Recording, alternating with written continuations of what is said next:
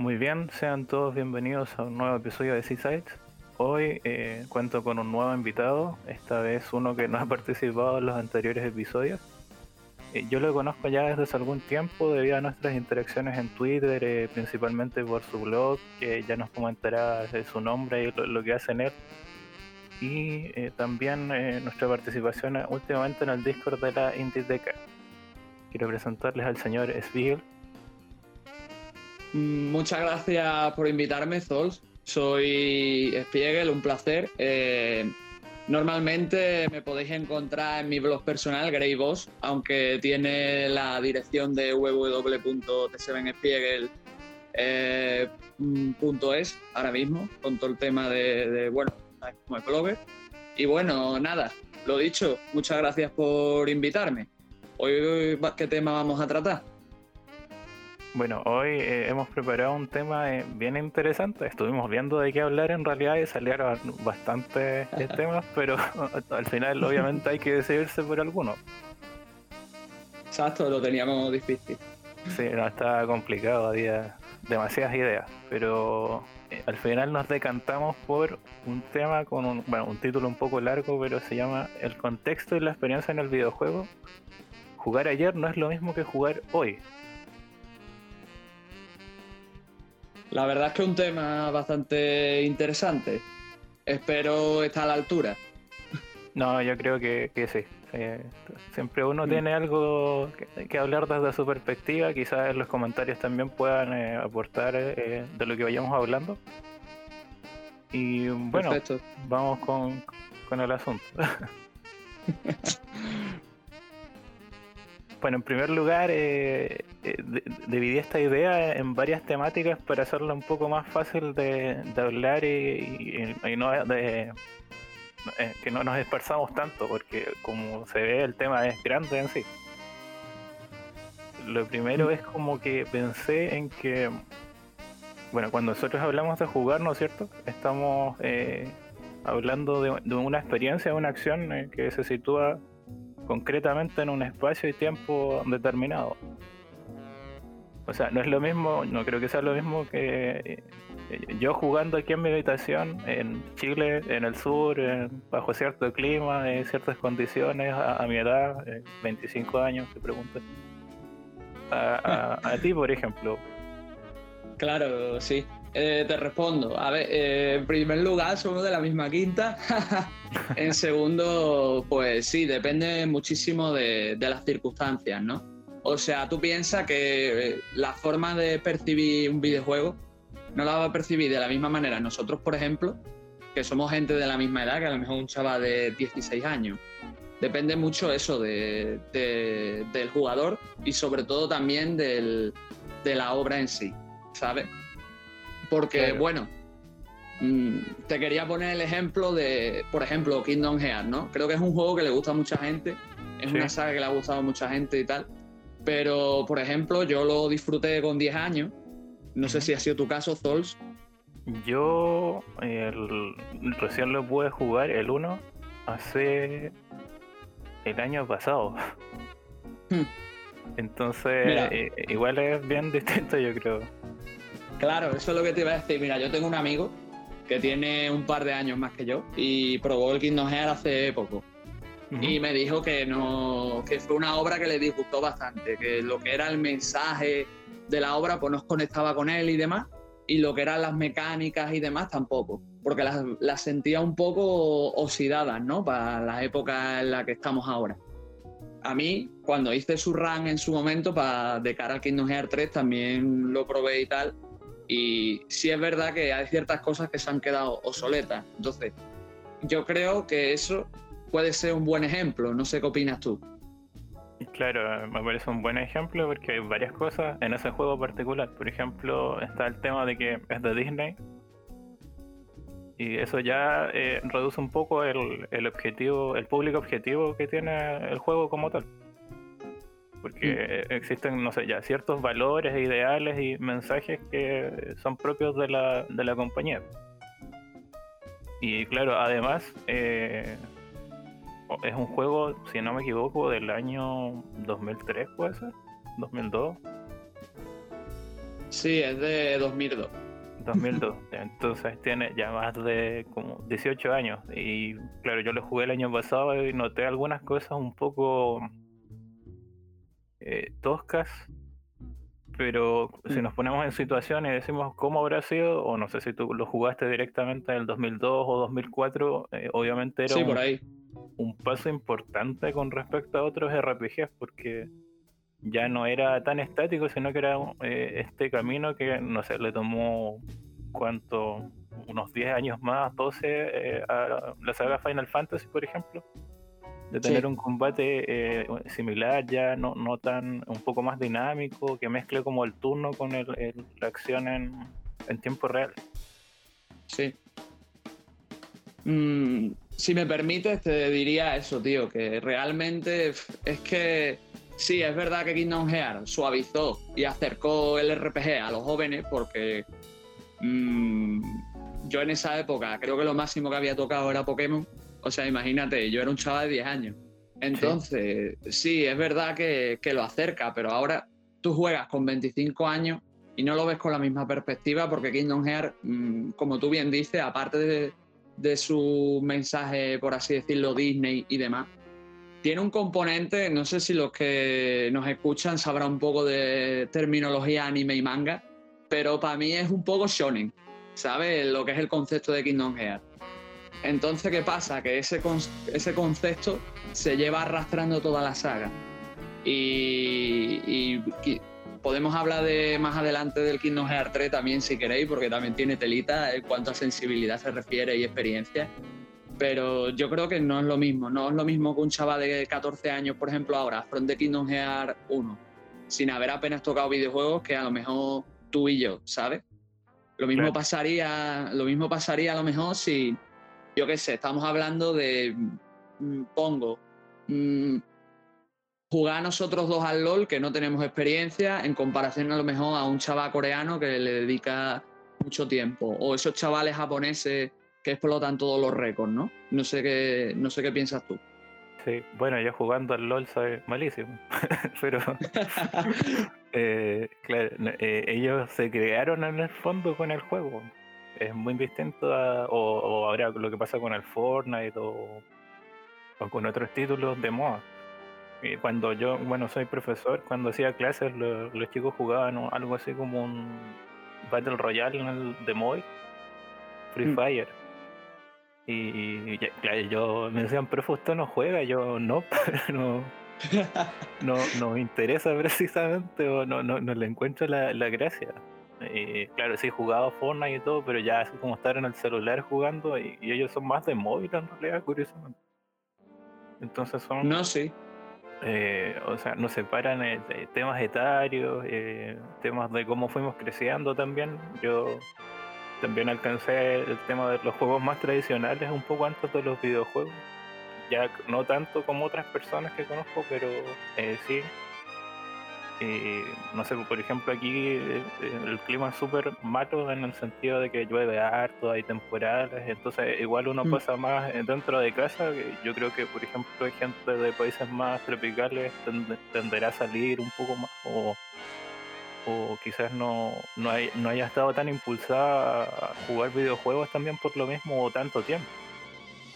O quizás por el factor cultural. Piensa que, a ver, no sé cómo estará la cosa en Chile, ¿vale?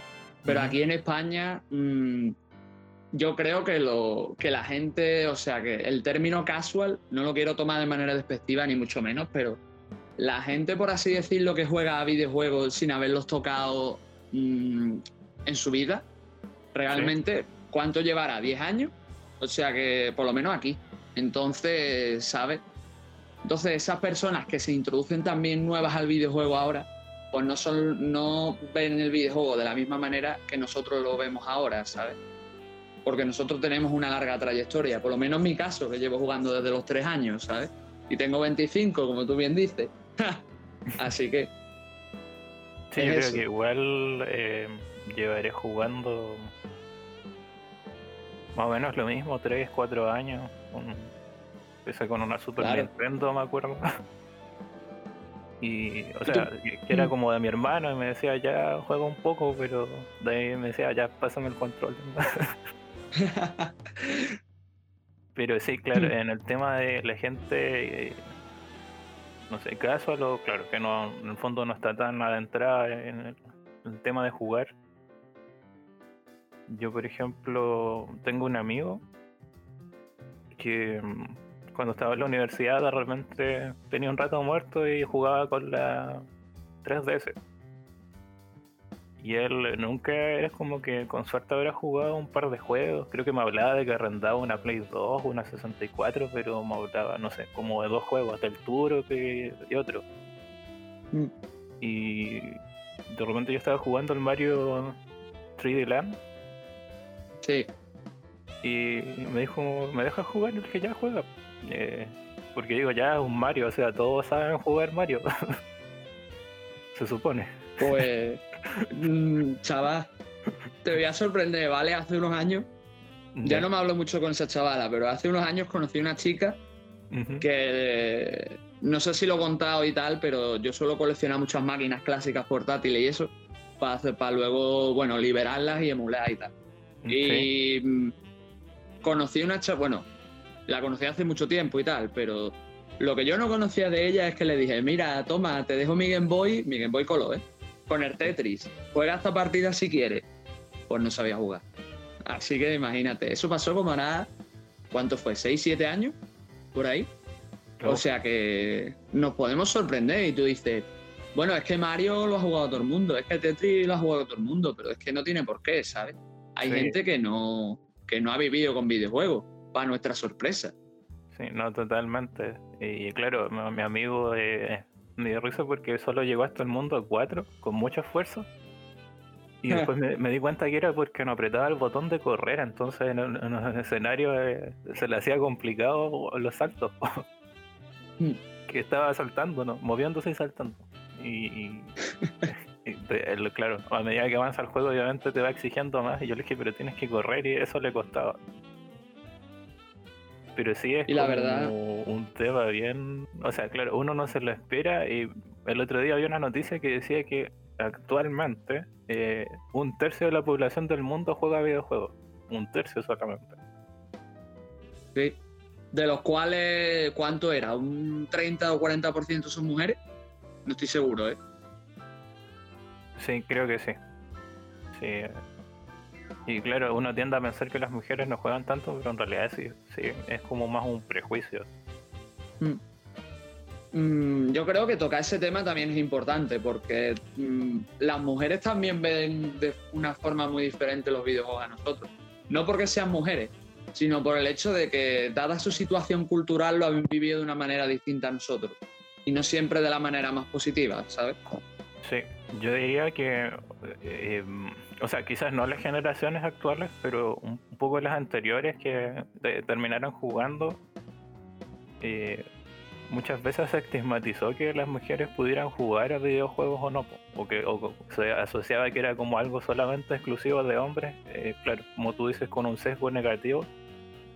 Y eso igual eh, obviamente influyó mucho en, en la manera en que ellos eh, no sé, se adentraron en el mundo, la visión que tienen. Todavía, Sí. todavía hay muchas mujeres que tú las dices que si juegas videojuegos y te miran raro, siendo que igual ya es como algo más de la cultura popular, no sé, lo que pasó con el Candy Crush que jugaba, no sé, mi abuelo, mi abuela, mi tía, mi mamá, mi papá, pero... Y que antes lo veían como algo negativo, pero terminaron, no sé, enviciados por esas mecánicas de pedir vidas y enviar invitaciones. O como la Wii, realmente, porque yo pienso que el mayor disparado de todo eso fue la Wii, Sí, ¿sabes? Sí, sí. Que también vi a mi abuelo jugando bolos ahí. o tenis, y, y jugaban todos y yo decía, pero o sea, nunca les interesó esto y ahora, oh. ahora lo ven distinto.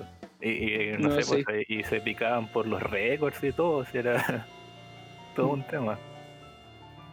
Entonces, lo que estábamos hablando, que entonces, yo- volviendo al tema de la mujer, pienso que a día de hoy todavía se la sigue estigmatizando mucho. Eh, y por eso pienso que mm, hay mujeres que no viven los videojuegos de la misma manera que nosotros por la situación en la que se encuentran, ¿no?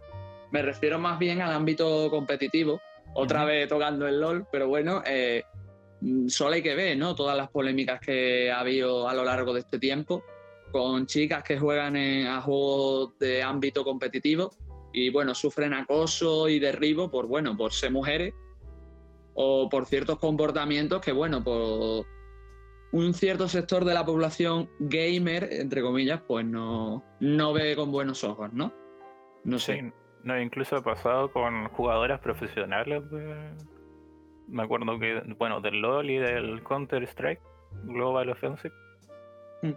Que eh, tuvieron que a veces renunciar a equipos por el acoso de los fans o incluso de los mismos compañeros del equipo. Y incluso ayer estaba escuchando un programa por ahí en YouTube y justo estaba hablando una chica que es como influencer acá. Y mm. decía que a ella siempre como que le, cuesta encajar con el estereotipo incluso de, chica gamer, porque le, le, decían que, no sé, por qué no se tenía el pelo, las marcas y cosas así de que incluso hay como una imagen de chica jugadora, que no puede ser, no sé, una chica normal solamente jugando, sino que tiene que ser como eh, esa eh, idealización que eh, tiene el mundo ahora, o que se ve en internet generalmente, o con los streamers. Pues sí. Y la verdad es que es eso, es un tema bastante complicado, diseño.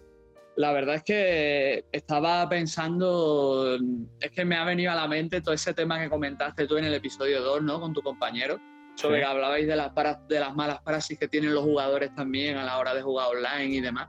Pues todo ese tema me lo ha recordado, ¿no? Y, pienso que a lo mejor eso puede ser una experiencia derivada, ¿no? O quizás simplemente puede ser un comportamiento generalizado de la comunidad. No sé. Claro. No sé qué eh, piensas tú.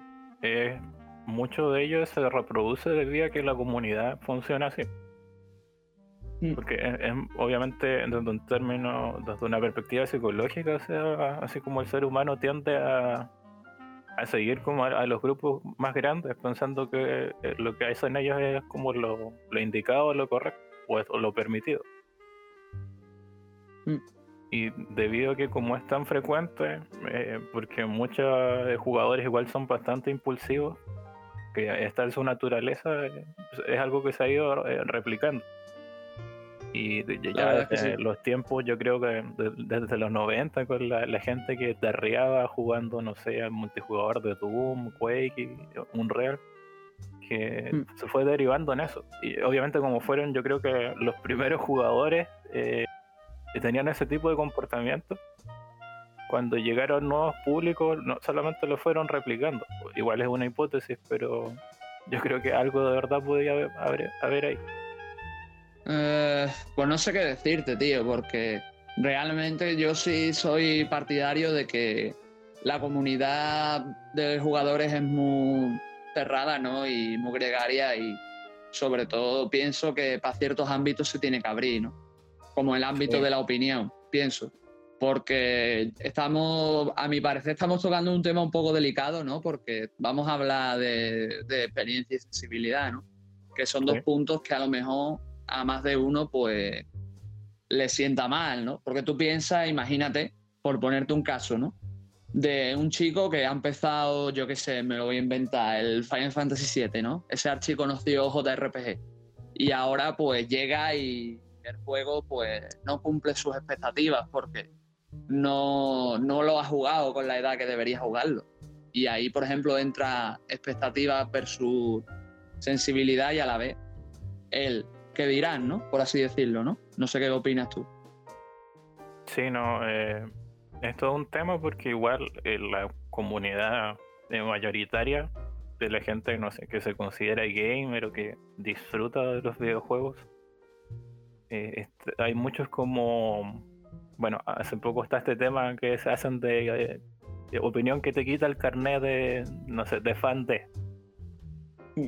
Que, por ahí va, pues que hay temas que tú no puedes tocar porque, no sé, por alguna razón son sagrados. Es como que no puedes opinar de manera distinta que, no sé, Final Fantasy VII no me parece el mejor juego de la historia. Y muchos te van a empezar a criticar solamente por dar esa opinión, siendo que como veníamos hablando en el punto anterior, el jugar es una experiencia eh, contextual y obviamente subjetiva. No, si a ti te gusta un juego, no tiene por qué gustarme a mí y eso no es malo. como en todo en realidad. pasa con la música, con el cine. Pero como que en el videojuego no sé por qué se tiende como a, a decir que algo es como intocable por alguna razón. Es que tú sabes lo que pasa, que a mí me da la sensación de que se tiene mayor estima al videojuego no solo porque mm, es la experiencia, por así decirlo, más cercana que tienen muchas personas, ¿no? Porque yo conozco mucha gente que juega videojuegos, que se ha pasado un montón de videojuegos y de obras, pero apenas va al cine o apenas lee, ¿sabes? Y tú dices, pues entonces lo más cercano cultural o audiovisual que tienen es el videojuego. Aparte, tú piensas que lo que es el marketing se centra muchísimo en hacerte sentir que los videojuegos son tuyos y bueno, pagas por ello, ¿sabes? Entonces esa sensación está ahí. Por eso la gente se pone ahí, pero... Ah, sí, perdón, pero hay ciertas obras que, que lo que tú dices no se puede hablar y al final, volviendo a lo que tú has dicho otra vez, el, el videojuego es contextual. Mm, no es igual jugar un videojuego con 15 años que con 25. Y hablando una cosa más que quería decir, el ejemplo que puse del Final Fantasy VII soy yo, ¿eh? porque me pasó a mí. Yo, cuando nací, Final Fantasy VII había salido. O sea, tendría yo tres o cuatro años cuando salió Final Fantasy VII. O sea que era imposible que lo tocara en ese momento. Ya lo jugué cuando cumplí los 18 y tal. Y sinceramente me gustó el juego. Pero no me pareció una. no me pareció ese juego de 10 o esa obra que me ponían todos en el cielo, ¿no? ¿Sabes? Y, pienso que no tiene nada de malo de, ello, pero ahora nosotros lo decimos fuera de aquí y supongo que me matarán o algo, ¿sabes? Probablemente, o, igual, no sé, uno puede ser al tiro de la relación, lo jugaste años después y, algo que íbamos a hablar un poco después es que, no sé, ciertas mecánicas o situaciones probablemente eh, que eh, este juego inspiró a otros juegos, las viviste, entonces dijiste, no es tan sorprendente. Claro. Yo terminé el Final Fantasy VII recién el año pasado, en diciembre. el, original. Lo compré el 2016 en PlayStation 3, pero eh, como la consola es de mi hermano y mía, y yo estaba estudiando, mm. nunca había la consola, entonces no podía jugar al juego. Y claro, igual le encontré detalles que como que no me gusta, se cierra muy abruptamente, por ejemplo, el, arco final, se podría decir, o, cómo se resuelve el conflicto. Eh, se nota que le faltó tiempo de desarrollo o algún problema ahí, porque el siguiente es cortísimo. E incluso hablé de esto con Orgem cuando lo ayudé ahí en, el episodio final de su serie. Que lo tengo que ver, por cierto. Sí, no, lo subió hace poco, como hace dos días, tres días, si no me equivoco. Pero igual está súper interesante. Y claro, él como que igual sentía que tenía ciertos resquembores, pero yo le dije que es como lo que viví ahora eh, recién y obviamente teniendo un poco más de información de cómo fue el desarrollo del juego y todo. Y me pasó algo parecido con otro juego, que es Metal Gear Solid. Hmm. Lo jugué. Te comprendo el 2017, pero el tema es que yo jugué antes del Metal Gear Solid los dos Metal Gear de MSX. Sí. Como el 2015 igual, así que... Y cuando jugué el Metal Gear Solid dije, es un muy buen juego, es entretenido, pero no lo encuentro tan fantástico porque repite situaciones calcadas de los juegos anteriores. Como, no sé, escoltar a una mujer, eh, el tema de que algo que pasaba en el ascensor, no me acuerdo lo del mm. helicóptero, así, todo eso salía en juegos anteriores. Entonces lo encontré como no muy original, sino que fue más como un pasar al 3D algo que ya se había hecho con otra jugabilidad. La verdad es que con Metal Gear Solid creo que nos pasa un poco lo mismo ahora que lo mencionas que con Kingdom Hearts. Que tú piensas que Metal Gear Solid llevó el, lo que llamamos el script y la cinemática fue el quien lo popularizó y tal, y aparte popularizó el género de sigilo, ¿sabes? Pero al final es lo que tú dices, que lo que hace es renovar mecánicas de los de MSX, que por cierto no he tenido todavía el gusto de pasarme, sinceramente. Es jugar al de NES, que creo que es el que ha llegado más lejos, y, y no sé cómo lo hice, básicamente. No lo recomiendo igualmente. Entonces, sí, es un punto interesante el tema de. Por cierto, lo digo aquí, sé que Sol, no, o sea, no sé si Chols que haga publicidad, pero eh, ven los vídeos de Orgen que están muy bien. Volviendo al tema de, eso, de Final Fantasy VII, pues, es que eso, tío. No sé tú, pero es como me pasó hace poco con, con Shinobi 2002, porque yo tengo una sección en el blog, ¿vale? Que se llama Nostalgia Duele, donde le meto caña a los juegos que todo el mundo le gusta. Una sección eh, muy buena, que igual recomiendo bastante, que, va mucho con el tema del episodio en realidad. Mm. pues yo recuerdo. sí, no, no. Vale, yo recuerdo que había un, chico, ¿no? Que vino a mi, a mi, a mi post diciéndome, mira, es que tú no entiendes el verdadero significado de Shinobi, es que el juego tiene que ser así, es que la un verdadero gamer se centra en la dificultad, no sé qué, y yo pensando, no tiene nada que ver, tío. Es que sinceramente, aparte de que Shinobi 2002 ha, ha quedado en el olvido, ¿vale? eh, ¿Qué tendrá que ver, tío? ¿Por qué no? Es que ese es otro tema. Porque si el juego es difícil y antiguo, es mejor que un juego moderno que sea un poco más, que tenga la dificultad más adaptada. Yo lo pasé, yo me he pasado Shinobi 2002 y no me lo he pasado bien. Pero porque hay mecánicas que no están bien hechas y hacen que el juego sea difícil y obtuso por esas mecánicas.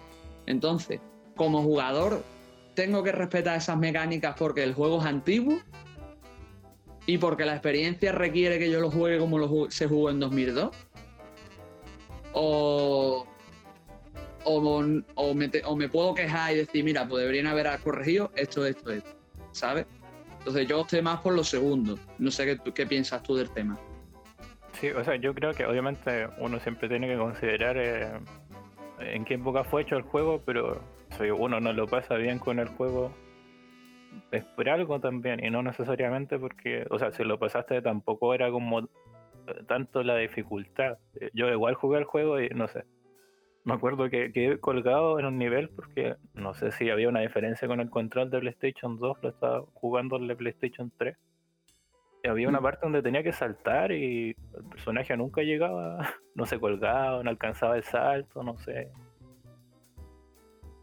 el control no era eh, tan preciso tampoco y o sea probablemente en PlayStation 2 les costaba programar eh, eso o eh, yo creo que en otra parte es porque querían respetar en el fondo lo que era la saga anteriormente ahora yo soy de la opinión mm. de que, un juego sea de una saga no no influye en necesariamente cómo debe ser su jugabilidad uno tiene que siempre idealmente considerar o, disfrutar de un juego como el juego. No porque sea un Zelda o un Mario o un Final Fantasy o un Metal Gear. Porque mm. siempre tienes que pensar que justo puede ser la primera persona que esté tomando ese juego de una saga o quizás el primer juego que juega en su vida y tiene que funcionar para todos. Mm. Yo es que, si me permite, el Shinobi 2002 no es el primer Shinobi que había tocado, ¿vale? Eh, toqué un poco de 3DS, pero no lo terminé. Jugué, jugué, jugué principalmente eso, al, 2002 y ha sido el que me he pasado. Debo decir que sudé sangre, ¿vale? O sea, no lo pasé en una sentada, lo pasé en un par de días. El juego es cortillo, pero es bastante duro por el hecho de que, como tú comentabas, hay secciones, por ejemplo, en las que tienes que, que, mm, moverte entre paredes, ¿vale? Y saltar al siguiente, a la siguiente pared y a lo mejor el personaje la Xbox no reacciona bien y se cae. Por ejemplo, puede pasar. Entonces, ¿justifica eso su dificultad? Yo pienso que no, ¿sabes? Es un mal diseño y ya está, ¿sabes? Y, no veo nada de malo en que se hagan análisis posteriores de ciertas obras. Hacerle una revisita a ciertas obras que antes nos marcaron y ahora no, implica que nosotros hemos cambiado como personas y hemos madurado como consumidores. Y eso creo que debería ser una manera de verlo. No ajustarnos simplemente a que una obra por estar hecha en tal año yo me tengo que adaptar a la filosofía de ella, tal cual, ¿sabes? Y no puedo criticar objetivamente, o quizá no subjetivamente, qué me ha parecido ahora en este año 2020, ¿sabes? Sí, no, es un procedimiento que, por ejemplo, con los libros hace mucho. Que o se nota más. Bueno, en realidad no, porque. No sé, uno cuando lee un libro eh, siempre entiende algo del libro, se queda con una idea al final. Y si lo vuelves a leer, siempre vas a tener otra idea, porque lo leíste en un momento después, con el conocimiento eh, distinto también. O probablemente en el camino aprendiste cosas relacionadas a lo que se habla o no dentro del texto. Y eso en realidad va a pasar con todo. O lo mismo, leer un libro bastante viejo y antes leíste muchos otros y viste cosas de nuevo, repito, que estaban en ese libro que terminaste leyendo. Y eso te hace una idea de, no sé, cómo debe ser eh, la escritura de, tal cosa, o, en este caso, cómo, qué mecánicas podría haber tenido un juego que hubieran servido que funcionara mejor o no. Y como tú dices, mm. no es malo hacer ese ejercicio, si, de nuevo, jugar es contextual. Y que lo diga. Ah, de todas maneras, hay otro tema que quiero tratar también, que me ha, me ha venido cuando has dicho el tema de lo de las sagas y tal, que hay un punto en el que estoy, o sea, estoy en discordancia contigo, pero no por el tema de las sagas y tal, sino porque tú has mencionado, ¿no? Lo de que deberíamos jugar la experiencia tal cual, sea la, la saga que sea. Ahí estoy de acuerdo contigo, pero pienso que también debemos apelar a qué tipo de experiencia queremos sobre todo, y, que estamos dispuestos a jugar y que no, me explico. Porque tú, por ejemplo, volviendo al caso de Kingdom Hearts, ¿no? Que hemos puesto ahora recientemente, o yo que sé, Shinobi. Eh, a lo mejor yo como consumidor no soy fan de ese tipo de obras, pero y, por mucho que, que, tú vengas y me la recomiendes por, por, eso, pues yo no la quiero jugar. O si la quiero jugar, la quiero jugar adaptada, ¿no? O adaptada a mis necesidades como jugador, ¿no? Porque lo dicho, yo, yo a lo mejor con 18 años, pues sí tenía tiempo para ponerme a grindear y hacer combate en el Final Fantasy VII, ¿sabes? Ahora en la versión de One, que por cierto está muy bien con el Game Pass, eh, pues han puesto todos los modos estos de turbo, acelerar combate, omitir, omitir lo que son encuentros y demás. Y yo lo veo bien, ¿sabes? Porque está adaptado a las necesidades de cada uno. Puedes quitarlo o no, pero está ahí, ¿sabes? Y pienso que más juegos deberían tener esas experiencias o esas ¿cómo se diría? ¿Retoques? No sé. Claro, o añadido, porque igual es como opcional. A mí me mm. parece eh, que cuando tú tomas un juego viejo y lo lanzas de nuevo, eh, todos deberían pasar por ese proceso de, cierta forma. O retocar los controles, lo que pasó con los remasters de del Resident Evil eh, Remake y del Resident Evil 0, por ejemplo. le quitaban un poco este control tan tanque, algo que ayudaba mm. mucho a jugarse ahora o ocupaban distribuciones de botones, que igual es algo que ha cambiado bastante con el tiempo, eh, más actuales. Igual, cuando dije ese comentario ese como de las sagas, como que igual sentí que me salté como quizás alguna palabra ahí que... Eh, me expliqué un poco, son un poco totalitario, pero en realidad tampoco quería ir a eso porque es como que o sea, no, tampoco es una obligación. Igual lo que me faltó mencionar es que obviamente un juego siempre está dirigido a un público. Lo que va a pasar ahora, en, hoy día es 17, dentro de tres días, él lo va a demostrar, es que mucha gente se va a quejar cuando salga el Battletoads. que lo diga. ¿Por qué? Porque tiene un estilo gráfico eh, más actual, que rompe con lo que era clásico en la saga, y bueno, sí, pero si no te gusta, no lo juegues porque te digo algo, ese juego está dirigido a públicos nuevos, ocupando una licencia vieja. Y, si pega por nostalgia, lo va a agarrar gente, ¿no? Pero lo que la gente se muchas veces es que al final los videojuegos son una industria como cualquier otra y lo que les importa es vender en general. Y muchas de, las decisiones pasan por ahí en el fondo, de que te quieren vender un producto de cierta forma o de cierta manera y, hay públicos para cada producto. No, nadie te está obligando a que juegues un juego, nadie te está apuntando con una pistola para que juegues al nuevo Battletoads si jugaste los antiguos. Sí. Pero en eso te quiero decir otra cosa, que el tema de lo que has mencionado de la saga, pues era para más servido para hilar, ¿vale? Y luego, tío, el, es que sí, estoy de acuerdo contigo, pero es que es lo que tú mencionaste del carnet, ¿no? Es como, yo qué sé, no eres gamer si no has jugado, yo qué sé, me lo voy a inventar, eh, el Mario Bros. ¿Sabes? No sé. No sé si me mm. explico. O no eres fan de Zelda si no has jugado todos los Zeldas o cosas así. Y a lo mejor tú coges un Zelda ahora y no lo puedes, no lo puedes terminar, tío.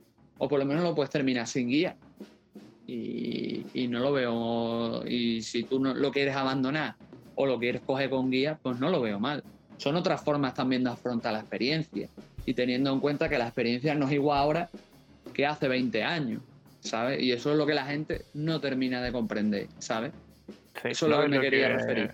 Lo, que tú mencionabas también, porque uno ya con más responsabilidades o con más edad no tiene el mismo tiempo que tenía cuando, cuando era más joven. Y eso igual influye mucho en cómo uno juega. Hay miles de personas que dijeron, muy bonito el Red Dead Redemption 2, pero yo no puedo jugar esto porque no, no me lo terminaría en 6 meses, 8. Claro. Es un juego que, bueno, decían que duraba como 100 horas y sí, si sacas todo, todo, todo, pero yo lo terminé en 38. Pero y, claro, igual te exige harto ese como jugador de, estar jugando tanto tiempo cada, eh, durante eh, determinados días y si no te puedes ajustar no, no son juegos y lamentablemente obviamente no eres el público probablemente claro. competitivo entre comillas. Claro, pero ahí es donde entro yo, tío, o sea, Mm, ¿por qué, por ejemplo, ¿no? en el caso del Red Dead, ¿por qué yo soy menos que tú por no jugar al Red Dead por mis propias razones? Y hay gente que, que te digo en serio, se ponen así. Sí, te lo digo en serio. Y, entran en la descalificación o, te, menosprecian por tal y que, que tú pasaste un juego en el modo fácil. Eh, entonces no, no eres gamer no puedes jugar o así no se juega los, los juegos tienen ese selector de dificultad por algo también. Incluso los más nuevos son claros. Si quieres disfrutar solo de la historia, juega en esta dificultad. Si deseas un reto mm. más exigente, juega en esta dificultad. Y es por algo, porque cada uno ve qué, qué tipo de experiencia quiere tener con un juego. Ahora que si el juego te la entrega o no, ya igual depende del producto, en cómo haya sido hecho, pero claro eh, que exista accesibilidad para jugar eh, es sumamente importante. Y lo que tú hablabas del Zelda eh, me hizo recordar que estaba jugando, yo lo tengo muy en pausa, el primer Zelda. Hmm. Pero se me ocurrió jugar la. metí el código, escribir Zelda de nombre. Que hmm. eso te hace jugar en la segunda run. Oh, qué, infierno. el Dark Souls de la Zelda. Puedes morir en dos segundos en cualquier parte y es como complicado. Y eh, obviamente uno entiende que no te puedas pasar ese juego ahora eh, porque requiere mucho, incluso hasta suerte entre medio, diría yo. Ni siquiera reflejo. Mm. Sí, pero ya no creo que solo sea mecánicamente hablando, porque yo hace poco, eh, si alguno por aquí nos ha pasado, se lo recomiendo hice una review de, un recopilatorio de Castlevania que salió. Y salió el, Simon Quest, ¿vale? El Castlevania 2.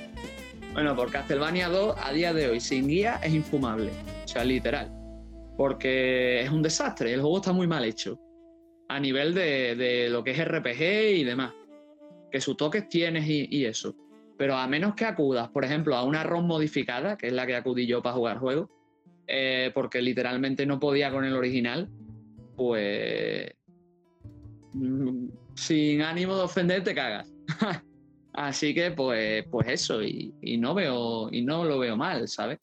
Porque si yo me quiero, si yo me quiero pasar ese juego, me lo quiero pasar con mis métodos, es totalmente factible, como aquel que se lo pasa con lo suyo. Cada uno puede, debería elegir la experiencia que quiere tener, ¿sabes?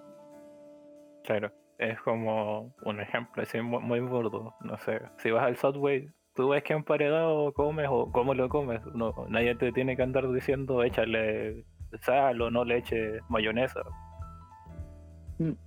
Por, ahí va en el fondo. Y, con el Castlevania 2, bueno, lo que dijiste se aplicaba cuando salió también. Necesitabas una guía para pasar. Porque hay cosas tan rebuscadas que, o sea, mm ah, probablemente a nadie se le ocurriría. Sí, sí. Creo que las revistas de la época ya hablaban de eso. Y eso ya es un problema de diseño eh, grave. Probablemente hayan razones detrás de eso, pero eso no quita que como termina el producto no, no sea el óptimo. Mm. Es que sinceramente, tío, hasta la ROM modificada, ¿vale? Que en la ROM modificada todos los ardeanos te dan pistas y te, dicen más o menos qué hacer. Aún así, la experiencia es difícil. E igualmente invito a la gente a que pruebe las dos versiones. Probar las dos versiones, no, digo que las paséis enteras, pero jugar un rato. Y las cosas se notan.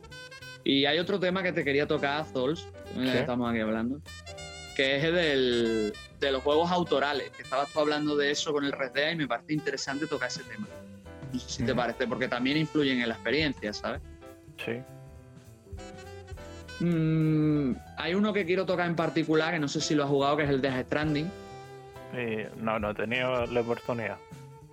Me, me han contado eh, maravillas. bueno, me lo contó eh, en el episodio anterior, lo mencionó a Bison, que él, bueno, empecé, pongamos al tiro que la etiqueta necesaria de que él es fanático de Kojima, fanático. Entonces, igual, claro, la, opinión va un poco bien influenciada, sí. pero es algo que tengo que probar. Pues yo lo que te iba a decir, tío, que el, el juego creo que es la mayor, mm, o sea, el mayor ejemplo en, 2019, incluso en este año, de un juego que despierta sensaciones diferentes según la persona que lo juegue. Porque a mí, sinceramente, me pareció eh, un juego que, me saldrá, es que quiero decirlo sin, sin ser ofensivo. Me pareció un juego que, que sinceramente no recomendaría, ¿vale? ¿Sí? O sea, si tú quieres, si tú quieres probar la experiencia, sí. Pero para eso, si hubiera demo y tal, te recomendaría antes la demo que el juego completo. Porque es gastarte un dinero en un juego demasiado autoral. Hay que decirlo todo, hay que aplaudir a Kojima por hacer eso, porque nadie se esperaría un triple A así, la verdad, las cosas como son. Pero yo no, no estoy de acuerdo con muchas decisiones a nivel de mecánicas que ha hecho Kojima. A nivel de, de argumentos, otro tema pero creo que es el mayor ejemplo, porque tú le preguntas a dos personas diferentes qué opinan de Death Stranding y tienes dos, dos opiniones distintas y técnicamente la experiencia debe ser similar, ¿sabes lo que te quiero decir? Y, lo que es el gameplay también, ¿sabes? No sé si me explico. O sea, ¿cómo, ¿cómo puede llegar dos personas distintas a distintas conclusiones? ¿Sabes? Y creo que es el, es el mejor ejemplo de ello. Aunque a mí personalmente, pues no me guste. No, sí, eh, el juego que más eh, creo que opiniones divididas tienes. Eh, incluso bien 50-50 y desde obra maestra hasta Walking Simulator. Claro. O, como es simulador de, de rap y Uber Eats, no sé. Pero sí es. Es que yo creo. Sí, sí. Sí, lo que te iba a decir, que es que yo creo ¿Qué es eso, tío? Que ya no solo depende de, lo, de lo que tú estés preparado para jugar Death Stranding, sino también tu propio bagaje personal, ¿sabes? Porque es eso. A lo mejor alguien que está más acostumbrado a las obras de Kojima, o a jugar Walking Simulator, o a tener ciertas experiencias así, pues las disfruta más, ¿no? No sé, es que yo pienso que el, videojuego tiene que, para lo menos para divertirme, tiene que, que funcionar bien tanto a nivel de trama como mecánico. Y por eso me coge al Dash Stranding, no por otro tema. ¿Sabes? Claro. Probablemente existe una disonancia entre lo, la historia del juego y, cómo juega. Claro. Que, Hay, gente que eh, puede ser te, lo acepto y hay gente que no te lo va a aceptar y está bien, sí. Mm. Y como dice, es un juego tan autoral y, te tienen que gustar cierto tipo de cosas para entender mejor algunas probablemente.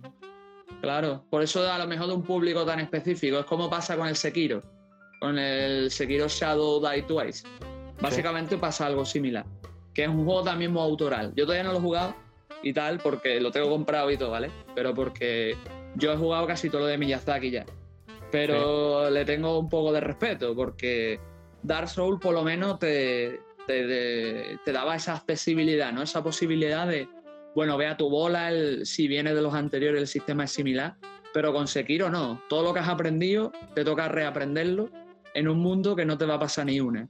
Y que es eso, no, no va a aceptar mm, no va a aceptar medias tintas. Entonces, ese otro tema escabroso. La experiencia para todos los jugadores, evidentemente en Sekiro no es igual, hay muchas veces frustración. Pero, ¿tú qué opinas del tema que se habló tanto de hacer accesibilidad o modo fácil para este juego en concreto?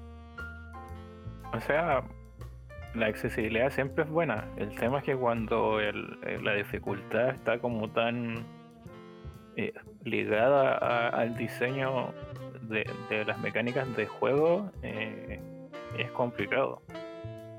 Porque, claro, en el caso de Sekiro, un modo fácil probablemente no tendría sentido en el hecho de que eh, irías avanzando y matando a los enemigos como si nada. Y no sé, yo creo que el juego te duraría un tercio de lo que dura y cambiaría muchas cosas debido a eso. Mm. Y bueno, con Sekiro en particular vi un video muy bueno donde hay dos puntos interesantes. Uno es que si vienes de Dark Souls, como tú dijiste, tienes que reaprender todo. Que hablaba de la memoria muscular. sí, me acuerdo, me acuerdo. No sé si lo compartí. Parece que sí. Creo que sí, lo he visto. Eh, que tú estás acostumbrado, no sé, a ocupar la poción del, del Dark Souls de cierta forma, o hacer los perros de tal manera y esquivar de tal forma. Y en el Sekiro es completamente distinto. Incluso he visto gente que ha dicho, el Sekiro lo, lo encontré tan difícil. Pero es el primer juego que juego de, de Miyazaki.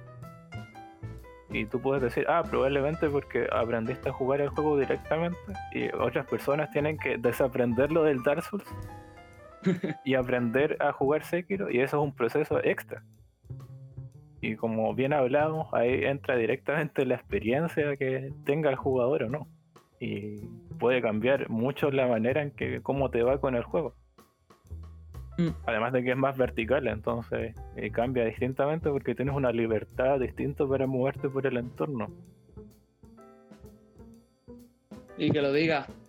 Aparte es que eso, la, intencionalidad del juego, o sea, lo que quiere transmitir es diferente a Dark Souls en ese sentido. Por eso también influye la, la experiencia. En ese caso, para juegos tan autorales, justificar una accesibilidad yo creo que depende más de cada uno y de que cada uno lo espere. Porque yo, por ejemplo, soy una persona, estoy hablando en mi caso personal, de que yo, por ejemplo, prefiero pasármelo bien antes que sufrir, pero no sé, soy un poco fan de Miyazaki y he decidido pues tirarme a la piscina. Si veo que no, que en la historia pues no fuera para mí o lo que son las mecánicas, pues yo qué sé, tampoco vería mal si fuera incluso tu caso, Chols o de cualquier otra persona, que deje la experiencia y se coja algo que esté más acorde a él, pues no lo vería mal, ¿sabes? Sí, o sea, no, no tienes por qué crucificar a alguien por porque jugó al Sekiro y no, no pudo pasarlo, no. Eh, no sé, me ha pasado con el Dark 3 que mucha gente decía al Racing no, hombre, no, eh, peleé 100 veces con él y no le gané. Eh, y dejé el juego por eso. Y claro, a mí me tomó, no sé, 15, una cosa así. Y, bueno, tuve suerte, no sé, varios factores, le, aprendí en los patrones, igual así como a punto de morir le gané, pero mm. Eh, porque no le hayas podido ganar no te voy a, no me voy a reír de ti ni te voy a criticar. Pero al final lo importante, como tú dijiste, es, pasarlo bien, no, no tienes por qué sufrir con los juegos. Bueno, me, me debí haber dicho eso cuando jugué el Final Fantasy XIII, pero Yo lo, jugué para decir, lo acabé, para decir, mira, lo acabé, porque el juego me gustaba hasta, o sea, no me empezó gustando, me empezó a gustar en cierta parte y encontré que en una parte arruinaron tanto todo que de, verdad ya entraba a jugar cansado, así como abría el juego y decía, ah, pero... Buah, miraba, decía, ¿eh? miraba y decía, mira, llevo 20 horas jugando a esto, ya, lo tengo que terminar. Porque no pienso dejarlo votado, pero bueno, se terminó. Menos mal, ¿no? Sí. Pero igual hay gente que ya sé que ama mucho ese juego. Entonces, está bien, pero. No, sí, No- creo que no como, como, como Death Stranding, ¿no? Que hay gente que está 50-50 con el Final Fantasy 13. Sí, no, es que tienen cosas que o, te- o lo amas o lo odias y, y hay cosas que son así en la vida. como- Mm, al final uno tiende como a elegir, eh, no sé, en para ciertas cosas un, un bando, por decirlo de cierta forma, que en el fondo se adecua probablemente a, a cómo piensas, a las cosas que te gustan, a, a lo que entiendes, Creo que, lo, etcétera. que los, puse, los puse yo en un artículo de mi blog, pero eso se- creo que era la, la teoría de la confirmación, creo que se llamaba, ahora mismo no me acuerdo. O la teoría del sesgo, que básicamente que el ser humano tiende a, a agruparse con gente con la que sistemáticamente suele tener cosas en común o, o le acaban dando la razón de alguna manera u otra, ¿sabes? Creo Sí. que estaba en uno de mis artículos del blog en el que hablo de los jugadores, no muy bien, pero bueno. Así que Pero les recomiendo siempre- también que le echéis un ojo. Eh, igualmente, y siempre es interesante analizar las cosas desde esa perspectiva. Lo que sí es que eh, e- eso eh, tiene un problema añadido. Y es que te, como que te hace más intolerante si, por ejemplo, tú bloqueas a cualquier persona que discrepe contigo. O, solo te rodeas de gente que es como tú, porque eh, eso te puede, te quita como la vista general de, de cómo es la realidad en el fondo. Ya, Eh, no se pasa con gente que no sé, no habla como yo en redes sociales y la bloqueo y después todos hablan lo mismo que yo. Eh, y uno puede terminar creyendo que el mundo es de, de la manera en que te habla la gente con la que te juntas y eso eh, igual es complicado. pues mira, eso es una experiencia más de ver el mundo, ellos. Sí, que y, y todo este punto nos- me lleva también a pensar, ya que hemos estado hablando del Final Fantasy XIII, de, del tema de, de eso, de, de cómo de cómo eso, porque yo me estoy acordando de que estuve jugando al Final Fantasy XIII y, y yo ya iba con un seco confirmado, ¿sabes lo que quiero decir, no? Y mi experiencia no, hubie- no a lo mejor no, no ha sido igual que la tuya, porque yo lo dejé como cuando. ¿Cómo se llamaba el negro? ¿Saz era? sí. Cuando, cuando Saz y. ¿Cómo era la otra? Vanil, ¿no? Se separan del resto de la gente. Es que no me acuerdo, sinceramente. Creo que es como Soy, malo para los nombres de, de personajes. No, igual pasa. sí. Entonces, yo me acuerdo que me quedé por ahí y ya iba con un sesgo, ¿no? Entonces, ¿cómo sería? Es eso, es que. Mm, ¿Cómo sería para mí ahora? Es que eso lo tengo que probar, de jugar al Final Fantasy XIII, porque ya no tengo las mismas expectativas ni el mismo sesgo que tenía antes, ¿sabes? O yo qué sé. El igual tema de. así, con un sesgo de que el juego es como malo, que. ya, pero. Ah, claro, ahí después Mm. van uno que si lo confirma o no. Claro, y ahora tú, por ejemplo, ahora al que al que lo al que lo vivió súper mal, ¿no? Al que vio que era malo, dile tú que es bueno. Y él acudirá a esos recuerdos, ¿no? De, de esa experiencia de, uy, qué malo fue, no sé qué, no sé cuánto, o al contrario, a, a aquel que disfrutó, yo qué sé, Final Fantasy XIII otra vez, pongamos. Y ahora vienes y, y le dices, pues a lo mejor tú sabes que me da la, esa es la sensación que me da, ¿no? De que no. De que nos centramos en ese sesgo, en esa opinión y, que hemos formado a, través de esa experiencia y como que no estamos dispuestos a ver lo que puede pasar en el futuro o una experiencia futura, ¿sabes? No sé cómo, cómo lo ves tú. Sí, no, es que en realidad es algo que pasa harto. No sé, tú puedes jugar un título y decir, mira, este juego no me gusta, no me parece. Pues, incluso puedes ver un anime y decir, los tres capítulos no te compensan. Y uno cree que eh, como que las cosas son estáticas y no. O quizás cuando lo jugaste ya estabas como enojado con algo, estresado o, con cierto ánimo. Y si lo vuelves a jugar, probablemente la impresión cambie totalmente. Me ha pasado con varios juegos. Por ejemplo, Yendo menciona bastante que, que le pasa eso Se le pasó, por ejemplo, con Valhalla, si no me equivoco, que me acuerdo que la primera vez que lo jugó hablaba así como, oh, el juego es terrible, ¿no? No entiendo cómo pudieron hacer esto. Y, cuando lo jugó por segunda vez, eh, lo amaba. Era, y, pasa, así, puede pasar totalmente. Uno no tiene que quedarse con lo, necesariamente con, con la primera impresión siempre, o incluso con una segunda. Las experiencias pueden cambiar y cómo cambia uno. Claro, pero es que me da esa sensación, tío, de que como que hay muchos jugadores medios, ¿no? En la industria que viven una experiencia y se aferran a esos recuerdos, ¿no? Y ya no, ya por la experiencia ellos consideran que es así cuando, a lo mejor cuando tú te acercas de nuevo a esa experiencia o a ese juego, ya no es igual como lo recordabas, ¿sabes? Y es lo que me hace gracia y, y a eso se aferra muchas personas, ¿no? A esa nostalgia, ¿no? Por así decirlo. Sí, precisamente era eh, uno de los temas que íbamos eh, a hablar también, de, cómo esta nostalgia obviamente no, es algo objetivo. No, no tiene una visión, eh, no existe una visión analítica porque es algo completamente emocional de, las personas. Y incluso, bueno, no, la gente probablemente no sepa mucho que o, no le dé vueltas es que cuando uno tiene un recuerdo agradable, eh, uno también idealiza muchas cosas. Que, no es una mirada así como tan eh, nítida, sino que uno le, agrega como, no sé, todos los filtros HD a esos juegos de, de NES en su mente. Y dice, mm. no, este juego tenía unos gráficos, pero oh, increíbles y, o, era la historia era tan buena y quizás en ese tiempo o para ese tiempo te sorprendió y ahora cuando lo piensas y eh, quizás puedas determinar una estructura de que ah no era bastante eh, cliché o cosas de ese tipo y luego lo gracioso es que, que, luego él viene y te recomienda ese juego en plan como oro como oro en paño, lo pruebas tú y tal, y, y luego no, no, te parece lo mismo que le ha parecido a él y ya puede o no haber disputas, ¿sabes? Sí, eh, como estás tratando como a su santo o, algo así. claro, pero...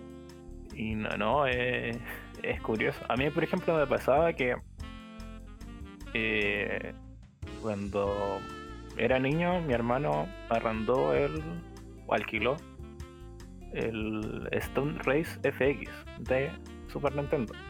Ese juego de mm. carreras con gráficos poligonales. Ah, vale, ya, ya sé cuál es. ¿Sí? Sí. Ya. Eh, y yo lo veía y era como, oh, pero que era una, creo que lo mencioné probablemente alguna vez en otro lado, que el mejor eh, juego así como el más vistoso que había visto en toda mi vida. Que me parecía increíble, que eh, era entretenido y, tal, y muchas cosas. Esa era como la impresión del juego. Y cuando lo recordaba ahora de grande, yo decía, no, este juego era sorprendente, pero era Super Nintendo y, se movía así de, una manera. Bueno, se me ocurrió como hace dos o tres años jugarlo de nuevo y me di cuenta que el juego ah, corría a 15 FPS con suerte. que los gráficos no eran tan bonitos como recordaba, que eran eh, bien, bien poligonales, eh, eh, pocos colores incluso, y todo era bien mm. lento. Y, claro, no, no era, o sea, destrocé ese recuerdo bonito que tenía, que era, como yo dije, una idealización que yo me había creado producto de la nostalgia. Claro, es que tú sabes lo que pasa también, que hay una cosa que la gente no es consciente, y es que la, el videojuego avanza, es tecnología. O sea, la tecnología avanza a pasos agigantados. Entonces, mm, no es lo mismo mm, un juego de hace 10 años que ahora. No solo a nivel de temática o mecánica, sino incluso a gráficos o, y cosas así, no es igual. O sea, mm, no es lo mismo enfrentarte a un juego de hace 30 años a lo mejor, que tiene su propia ideología y su propio diseño y demás, que enfrentarte a lo mejor juego de este año. Y, me acuerdo que, que, a mí también me pasó. Hace poco me escribí un artículo sobre el Oblivion y tal, y, ese artículo es producto de mis primeros recuerdos buenos con el Oblivion, porque realmente ese juego yo lo he jugado muchísimas veces, intentando recrear la, primera experiencia que yo, que yo tuve, y sinceramente es imposible, ¿sabes? Mm. Porque es que tu memoria hace sesgo y, como tú bien decías, idealiza todo lo bueno, ¿no? que tú viviste. Entonces, yo creo que por mucho que intentes igualarlo, no lo vas a conseguir, ¿sabes? Por eso pienso que las, consecuentes run que tú hagas del juego tienen que ser con otros ojos buscando otras cosas, por lo menos pienso yo. Sí, no tienes que quedarte con como con esa primera impresión o solo en el recuerdo. O sea, uno, como dijimos, va cambiando en el tiempo y el videojuego va cambiando. O incluso a mí me hace pensar esto de que bueno, se sale un juego indie, a veces dice, ah, pero tiene gráficos de PlayStation 2. O, juegos muy pixelar y dicen, esto lo, lo corre una Nintendo. Y la gente se olvida que estos juegos ahora corran como 1080p, por ejemplo, y eso nunca lo va a correr una PlayStation 2 o una Nintendo. Y, que no, no ven eh, como más allá de, como que lo que le entra por la vista y no piensan como en todos los eh, temas técnicos que hay detrás del videojuego y se les olvida esto. Sí, pero lo gracioso es que mm, parte de la intención que intentaba transmitir ese videojuego la consigue. Porque sí es cierto que evidentemente no, no va a correr en una Super Nintendo, es tontería. Pero que parezca un juego que tú podrías meter en una Super Nintendo, sí. Y si esa es la idea de su gráfico, pues entonces eso sí lo ha cumplido. ¿Sabes? Ahora habría que haber el resto de apartados. Como el Shovel Knight, por ejemplo, que creo que, bueno, la Nintendo creo que podía correr ocho colores distintos, si no me mm. equivoco, por sprite. Bueno, el La verdad es que, no estoy tan puesto. es que creo que por eso eran los 8 bits, no estoy seguro. El tema, por ejemplo, Shovel Knight ocupa un color extra y nadie se da cuenta que la Nintendo no podía manejar, le pone uno más para darle un poco más de detalle a algunos gráficos. Y nadie se da cuenta y dice, ah, esto lo correría una Nintendo. No, no se puede. más por la resolución, incluso por el estilo de, gráficos, algunos efectos que no los hubiera manejado. Pero sí, te, como tú dices, te vende esa nostalgia. Claro, pero es que tú piensas... Y te lo actualiza quizás de, de, otra forma. Claro, pero es que tú piensas, Chols, que la idea también de, del videojuego indie no es por criticar, no son iguales, ¿vale? Pero muchos videojuegos indie juegan con eso, con la nostalgia. También aprovechan porque tú piensas que programar y usar gráficos pixelar es mucho más fácil que utilizar entornos 3D, entonces se aprovecha. Y ya que de paso se juega con eso, ¿sabes? Porque no es por criticar, pero el videojuego se siente también muy cerrado, muy inmaculado, ¿no? Del estilo de, de de que tú puedes acceder a una obra y la obra siempre va a permanecer, por así decirlo, inmemorial, intocable, cuando la realidad no es tan así, ¿no? No sé, por lo menos así lo veo yo.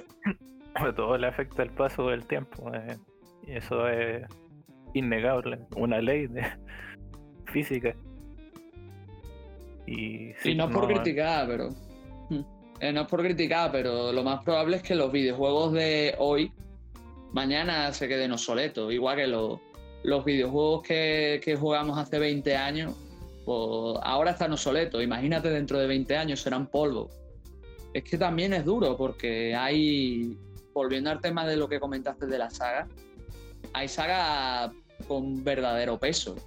Y no les queda otra que renovarse constantemente, porque las obras que sacaron hace a lo mejor 10 años, a día de hoy, tú sabes, están ya obsoletas.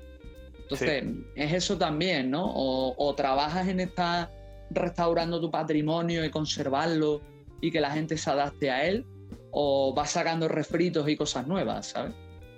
No, y por ahí va tanto en reboot, porque hay mecánicas que, como tú dices, que eran completamente obsoletas y para seguir eh, lucrando con una licencia conocida, eh, se, mantiene el nombre, se empieza todo de nuevo y con mecánicas modernas. Al final es lo que tú dijiste, que, tienen que comer las empresas. Y una empresa va a tirar más por, yo que sé, Resident Evil, si puede, que por Paquitos de los Palotes, ¿sabes? Yo qué sé. Es que es eso. Mm, el nombre vende. Y la empresa tiene que comer. Y los accionistas y, y la gente de marketing no son tontos, ¿sabes? No, para nada. Sí, ahí van muchas eh, decisiones de, las empresas y que, por ejemplo, sea muy raro ver nuevas IPs. Es más fácil irse por lo seguro que sandía calada, como dicen, que, que por algo nuevo. A mí lo que me sorprende, y creo que esto sí está bien, es como se ha ido abriendo nuestro medio. en cierta medida, sí es verdad que muchos jugadores a mí me siguen sabiendo a rancio, lo siento si alguno nos escucha, por sus pensamientos y tal, pero sí es verdad que hemos tenido una explosión que antes no teníamos. Hemos tenido un montón de juegos extraños que jamás hubieran salido de Japón y los tenemos aquí. Y son experiencias únicas que aquí pocas veces hemos catado. Si no puedo poner el ejemplo con el nuevo Sakura Wars, ¿sabes? Sí. Que a mí me da mucha eh, pena que nunca hayan llegado todos los otros creo que llegó el 5. El quinto y ahora el sexto. Sí. E incluso entre el 1 y el 4 hay unos remakes, creo que se hicieron en Dreamcast o hasta en PlayStation 2, pero solo en Japón. Eh, una lástima porque, o sea, eh, mucho del pensamiento de estas empresas japonesas es que el jugador occidental no lo iba a entender. Lo, que pasa incluso con Final Fantasy o Dragon Quest, desde las primeras entregas. Eso es por la, por la sensibilidad, realmente, porque ellos pensaban que nuestra forma de ver videojuegos no era la misma que la, de la gente de allí, ¿sabes? Sí, pero probablemente lo que ellos no, se dan cuenta es que al final en todo el mundo existen públicos para todos. probablemente no sean tan mayoritarios en algunos lados, ese es el tema. Mm. Y quizás eso le quite rentabilidad, pero de que un, jugador de, de, ocho partes del mundo pueda disfrutar de un juego creado en, la punta contraria es perfectamente factible. Es que al final vas a conseguir igualmente que la gente se importe del juego, se lo baje. Cuando, cuando Final Fantasy no había llegado a España, porque llegó con el 7 y tal, eh, la gente cogía y se bajaba en ordenadores, los MSX y cosas así, se bajaba emuladores para jugar los Final Fantasy de Super NES y de NES, porque no había recursos y no se los podían importar. Y así hemos estado mucho tiempo también, ¿sabes? Con todo este tema. Sí, por ejemplo, eh, lo que pasó con. Bueno, yo no, no he jugado mucho de la saga, la saga de Mana. Mm. mucha gente probablemente jugó el 3, el Seiken Densetsu 3, o el Trials of Mana en Occidente. Eh, con traducciones en, bueno, en japonés quizás incluso, como tú dices, con emuladores. Eh, y probablemente la empresa eh, recién se dio cuenta que, claro, lanzaron la versión finalmente y mucha gente la compró porque el público existía, pero ellos pensaron que no, que, no era así. Y, es curioso, porque los emuladores ah, muchas veces son eh, te sirven de incentivos de compra, aunque la, gente no crea que, solo es como piratear y cosas así. igual que, la, que el, igual que la liberación o el pirateo también te mm. sirven para eso. No, y especialmente con el tema de resguardar eh, juegos que desaparecen. O, bueno, últimamente por los temas de licencias en digital o, o con una mm. tirada muy corta de, copias es importante. Y es curioso que las empresas no se dediquen como a resguardar sus propios productos y que al final la única forma sea a través de un medio... Eh, bueno, no es ilegal porque si tú tienes la copia eh, de un juego puedes hacer o está en todo tu derecho de hacer una copia de seguridad de, lo que tú compraste. Lo que pasa, tío, es que. tú ya puedes mantenerla 24 horas, pero mm. legalmente. Hombre, si te juegas un juego corto, te da tiempo a pasártelo 24 horas. Sí, todo mm. legal. lo que te iba a decir que también es que es relativo yo considero que, sí, que deberíamos conservar todo lo que es el patrimonio del videojuego, pero. Y también me parece muy triste el hecho de que hay obras a día de hoy que ya no, ya no son emulables. No son emulables no porque no, el emulador no las coja, sino porque no están. Tú no encuentras la ROM en ningún lado, básicamente. Pero sinceramente, depende también de qué obra. Somos humanos, no vamos a vivir miles de años. Tenemos que dosificar y pensar en lo que vamos a jugar de verdad, es verdad que debemos conservar y, proteger el videojuego, pero ¿Es necesario conservar y proteger todas las obras? ¿De verdad vamos a, de verdad vamos a probar y disfrutar todas las obras en toda nuestra vida? Ya no nosotros. ¿Cuánta gente disfrutará de esa obra olvidada en ROM que mañana puede que resurja? ¿Sabes? Sí, es como eh, igual todo un tema. O sea, para empezar, uno actualmente, aunque tuvieras la mejor salud del mundo, no te daría para jugar todos los videojuegos que existen o que han existido. No te daría el tiempo. O sea, ya en Steam hay, no sé, eh, me acuerdo cuánto, una cantidad importante de videojuegos y solo en Steam. Más los de consola es como bien eh, complejo. Ahora yo creo que por temas de memoria eh, se puede factiblemente guardar probablemente todo, porque la, tú sabes que la memoria y la tecnología de almacenamiento igual avanza bastante rápido. Yo te diría que, habría que guardar todo porque, en el sentido de que darle la libertad a la gente después de acceder a lo que le interesa. Como una biblioteca, en el fondo. Se no... Sí, eso es lo que te iba a comentar. Me, me la has quitado de la boca. De conservar, aunque sea físico, porque físico es más complicado, no diría de, conservarlo, pero al menos conservar toda la ROM que tú puedas y, y no hacerla.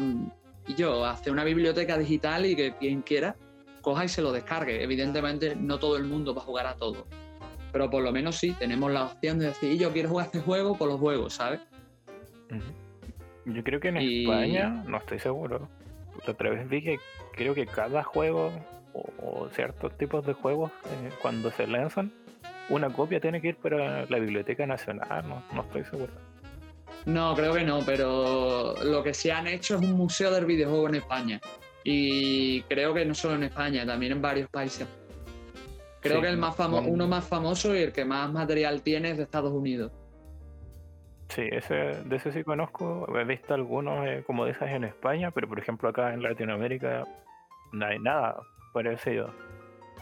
A mí eso siempre me ha sorprendido, tío, porque vosotros realmente en cultura audiovisual estáis muy puestos. O sea, yo siempre te he escuchado la fama de los latinoamericanos de que sois muy. de tener muchos juegos, jugar mucho, ver mucho anime, ¿sabes? por lo menos la gente que, que es más de ellos, ¿sabes? Claro, o sea, pasa mucho por la emulación en realidad.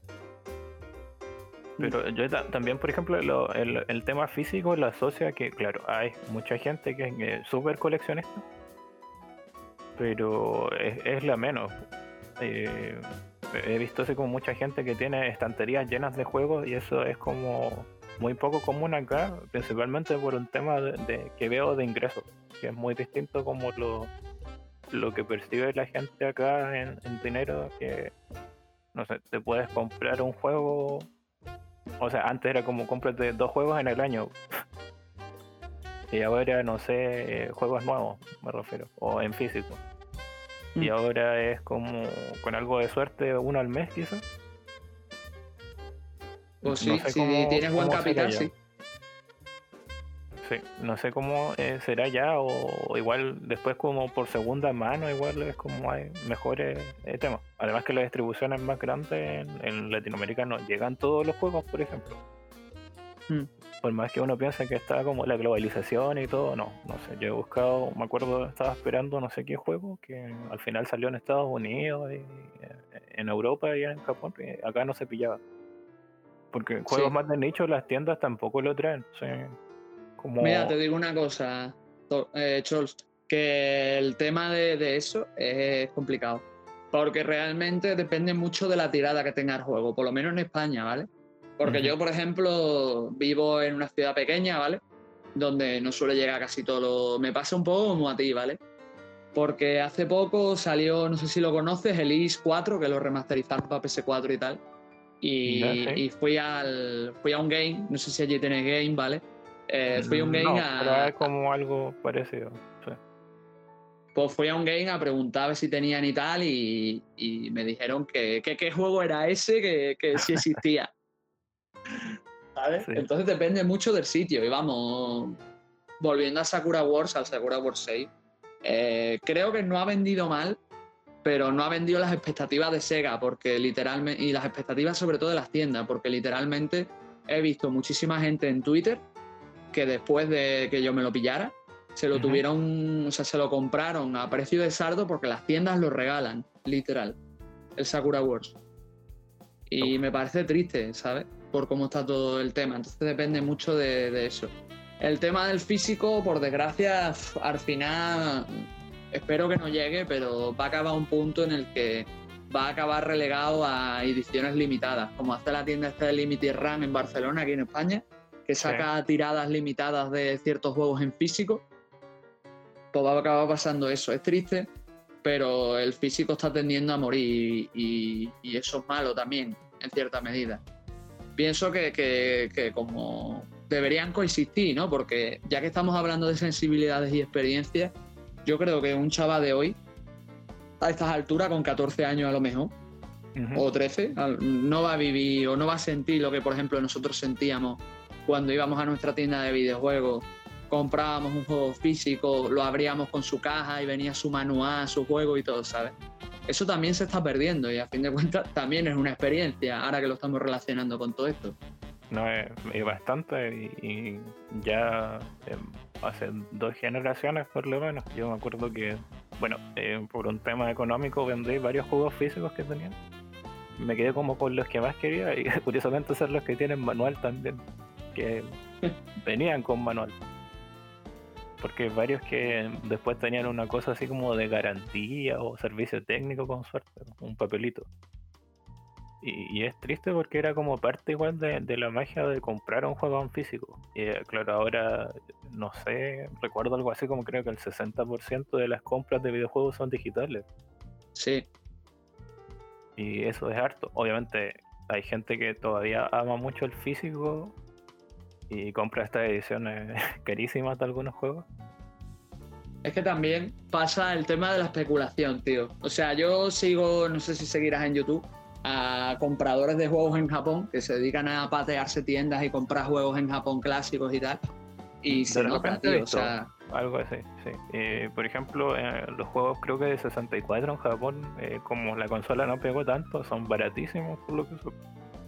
Claro, entonces tú comparas ese juego, o sea, esos juegos de 64, con la versión española o la versión NTSC, creo que es la vuestra y en Latinoamérica, y los precios se disparan, ¿eh?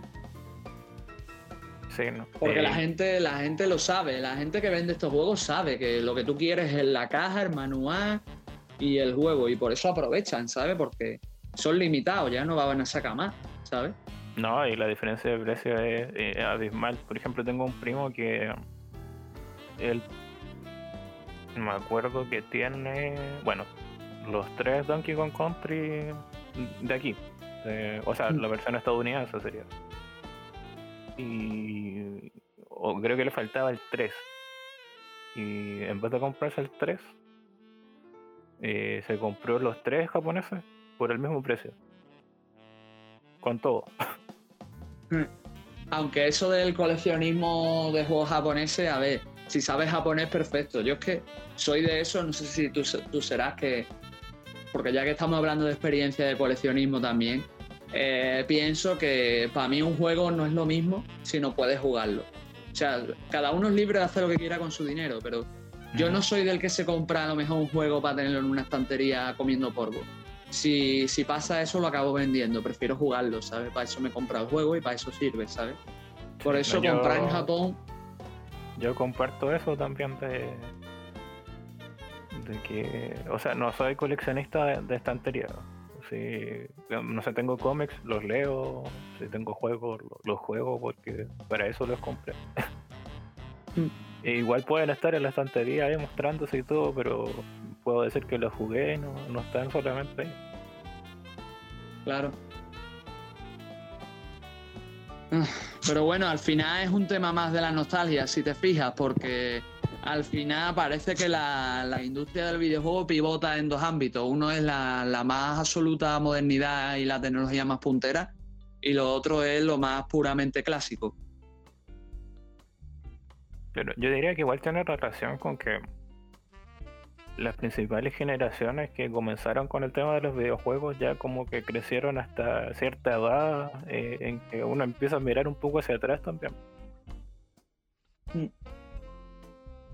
Y, eso como que igual probablemente se va replicando en nosotros de cierta manera y, así. es como eso de que te dicen de algo de, de, los Simpsons como yo antes estaba bueno con el doblaje latino yo antes estaba en onda pero ahora no lo estoy y, ahora tú, lo estás pero te pasará a ti claro y, y es así son todo cambia con el tiempo, hay ciclos fuera de las cosas, en fin. Claro. Yo pienso que cada uno debería ser libre de adaptar tanto su experiencia como los videojuegos que prefiera a su sensibilidad y a su gusto. Es lo que yo considero, ¿sabes? Porque es eso, cada uno tiene sus propias preferencias. Yo, por ejemplo, he probado un poco de todo, pero sé que hay géneros que no me gustan y no tocaría o hay experiencias más autorales que no son para mí. Entonces pienso que deberíamos en ese sentido como que en vez de sesgarnos tanto en una cosa y luego una vez que estamos en, un grupo hacer como carnes, sino simplemente ser nosotros mismos y disfrutar de nuestra afición y ya está, que creo que es lo que, lo que de verdad importa, ¿sabes? Claro, eh, yo creo que disfrutar de, la experiencia y compartir las cosas que, nos gustan o, debatir en, torno a nuestras diferencias, pero no eh, atacarse que no, no, tiene ningún sentido. Mm. Incluso a través de la experiencia de otra persona, eh, o sea, eh, de manera obviamente bien dialogada, quizás pueda darle otra mirada a un título que miraba de manera distinta. igual hay géneros que no que no me gustan como no sé, los simuladores de carrera o, los juegos de terror. Mm. Pero de repente igual intento porque alguien me dice, no, es que este juego es muy bueno, y aunque no sea como el género, digo, ya, sabes que lo, voy a ver un poco, a ver si, con este quizás sí, o, cosas de ese estilo. Claro, y a partir de ahí, incluso si tu experiencia no es igual, pues es debatirlo. Decir, mira, pues a mí este me parece mejor por tal razones, o mira, esta experiencia que me, que me has mostrado, pues no me parece tan buena, ¿no? A mí me gusta más este tipo de género, ¿sabes? Y poco a poco ir creciendo todo. Que al final es un poco lo que pasa en nuestra comunidad, tío. De que la gente ya te guste Pokémon, Final Fantasy, yo qué sé, mm, eh, Trials, eh, tales, o yo qué sé, o, Assassin's Creed. Es como si todos fueran grupos en el patio del colegio y tuvieras que, que hacer un examen para entrar al grupo, ¿sabes? como que Cuando simplemente somos, jugadores. Eh, eh, eh, funcionan como islas en el océano, no, no hay un continente. Claro. Es, como, sí, es muy buena analogía. Que, o, como equipos de fútbol en un campeonato, no, tendría por qué ser, así. No, sé por qué alguien tendría que, ganar en esa, en esa disputa. ¿no? Mm. Es como le pasó un poco, volviendo al tema de Orgen, ¿no? Como le pasó a él. Todo el tema de, Final Fantasy. Y yo, es que él tiene derecho a tener su opinión. Este, sea más objetiva o no, él tiene derecho a, tener su opinión y mostrarla. Si a ti no te gusta su opinión, pues no la compartas. Él ha tenido su propia experiencia y ha visto las cosas de esta manera y las expresa así. A lo mejor tú afrontas la misma obra y te parece una obra maestra y no estás de acuerdo con él, pero no hace falta llegar a lo que se llegó con él, ¿sabes? Claro, es que eso ya es cuando, bueno, lo que yo siempre digo es que, eh, o un pensamiento en realidad que tengo es que no, ser fanático de algo, además de que no te da derecho a atacar a otra persona, es algo malo, es algo malo, porque la misma palabra eh, lo dice, pues, ser fanático, o sea, que tú te gusta tanto algo que como que eh, lo afanas tanto que no, no, no, racionalizas nada o no actúas de, una manera concorde a una persona normal. Es distinto de decir me gusta mucho algo a fanatizarse. Que ya, ya es un estado eh, complejo. Mm. Aunque te digo una cosa, a Zols, ay, perdón, a Scholz, ah, yo creo que a este señor, a Orgen, le pasó exactamente lo que hemos mencionado tú y yo durante todo este podcast. Que el pobre venía con unas experiencias y de haberse rejugado Final Fantasy VII, que es una de sus obras favoritas, y darse de bruces con el, con el remake y, y ve que la experiencia ya no era como él pensó. Sí, no, es que Claro, él igual tenía eh, eh, cierta idea o, visión de cómo quería que funcionara un juego. Obviamente él, eh, cuando menciona su opinión en su video, te dice que igual es bastante objetivo con algunos puntos, pero te explica igual unos fallos grandes de que se hizo tomando del trabajo original. Igual lo que podríamos decir es que al final el juego no era para él. Claro. Porque lo que pasa mucho con ahora con el cine de superhéroes eh, es una. o, las adaptaciones. Es una adaptación en el fondo. O sea, me gustaría decir que es una adaptación, pero igual como que está entrando en el canon de la saga y es donde más de una persona se puede enojar también. Ah, sí, igual, porque como dice mucha gente, disculpa, eh, es eh, por lo por lo menos el Final Fantasy VII original siempre va a estar ahí si lo quieres jugar que un juego no tendría por qué reemplazar a, una nueva versión al juego anterior. Sí, estoy de acuerdo. Lo que pasa, tío, que si me permites, es que también es un trabajo, un. Me saldrás un medio diferente. Porque tú piensas que el, que el cómic, también si lo buscas o si te haces por buscarlo, es invariable, la historia está escrita. ¿sabes? Lo que pasa es que mucha gente que acude al cine de superhéroes, no, o sea, sé que hay gente que sí, ¿vale? Pero hay mucha gente que no y que disfruta del cine de superhéroes sin haberse visto la adaptación original o, y, no es tan malo. Pero lo chungo es cuando pasa como le pasó a Orgen, por ejemplo, que, él ya venía haciendo su serie de Final Fantasy y, bueno, y, es un juego que, él que creo que ha vivido mucho como jugador y tuvo esta experiencia que, radicalmente le chocó, ¿sabes? Que sí, que pueden convivir perfectamente, pero tú piensas, imagínate que, tus juegos favoritos salen en remake o en reboot. ¿Tú no lo jugarías? Porque yo sí, ¿sabes? No, yo sí. Eh, probablemente de, soluciones.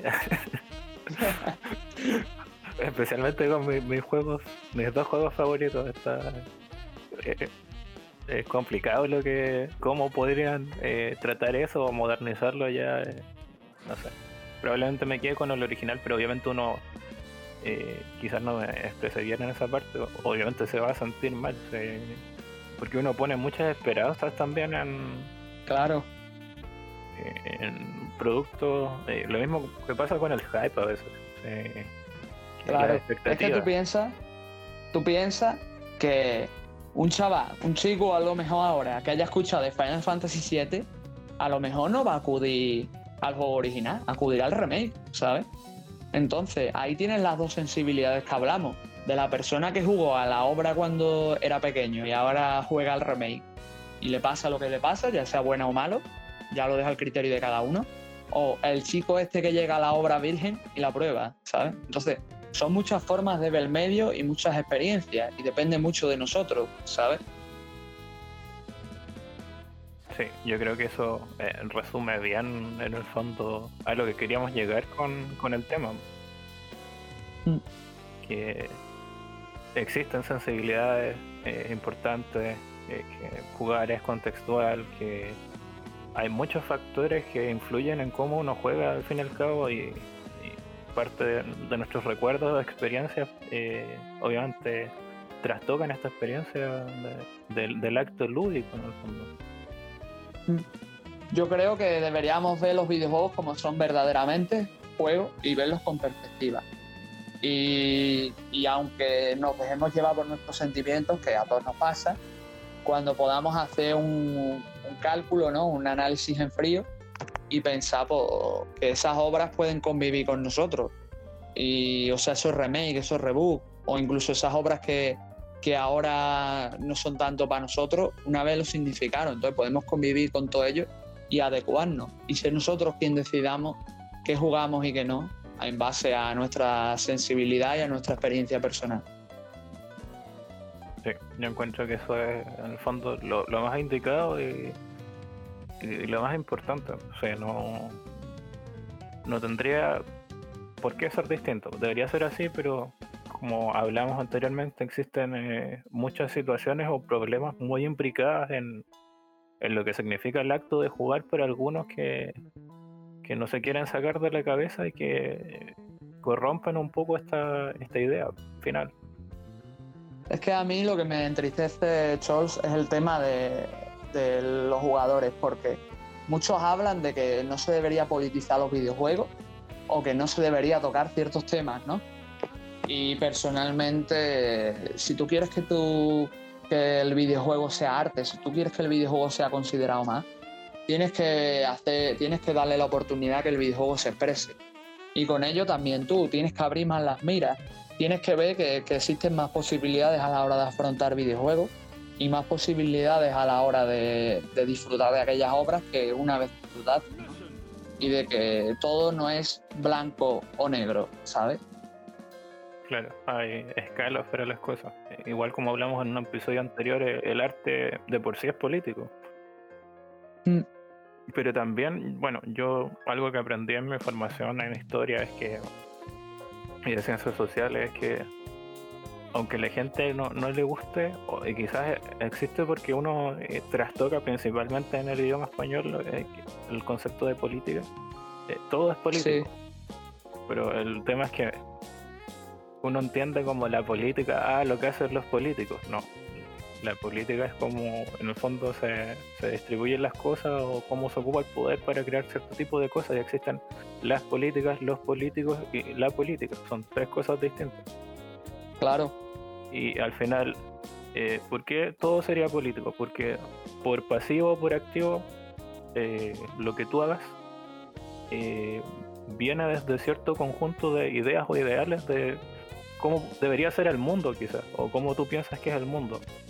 Si por ejemplo tú en un videojuego de guerra, eh, y tú dices, ah, son solo disparos o tal cosa, no, no haces una crítica hacia la guerra, es porque políticamente estás orientado a pensar que eh, no es importante decirlo.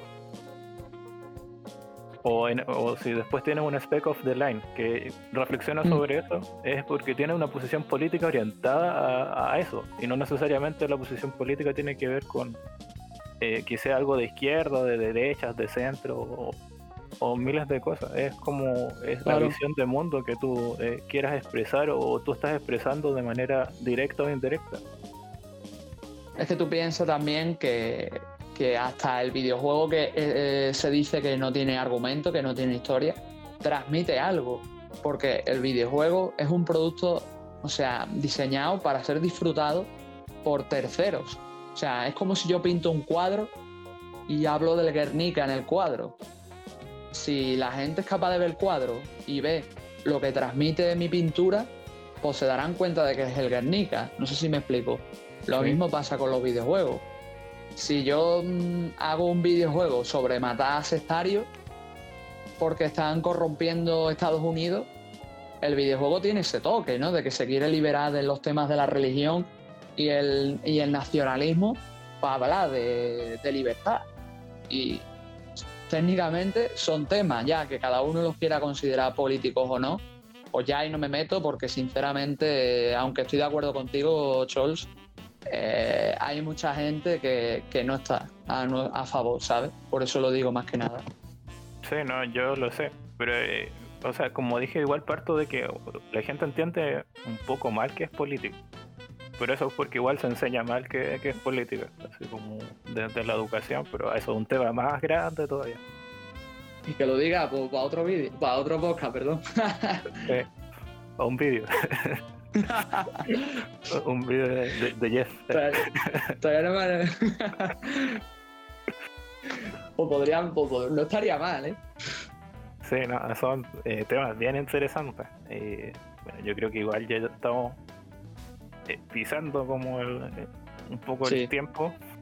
De todas formas, yo creo que se ha hablado de todo, así que todo lo que teníamos que hablar.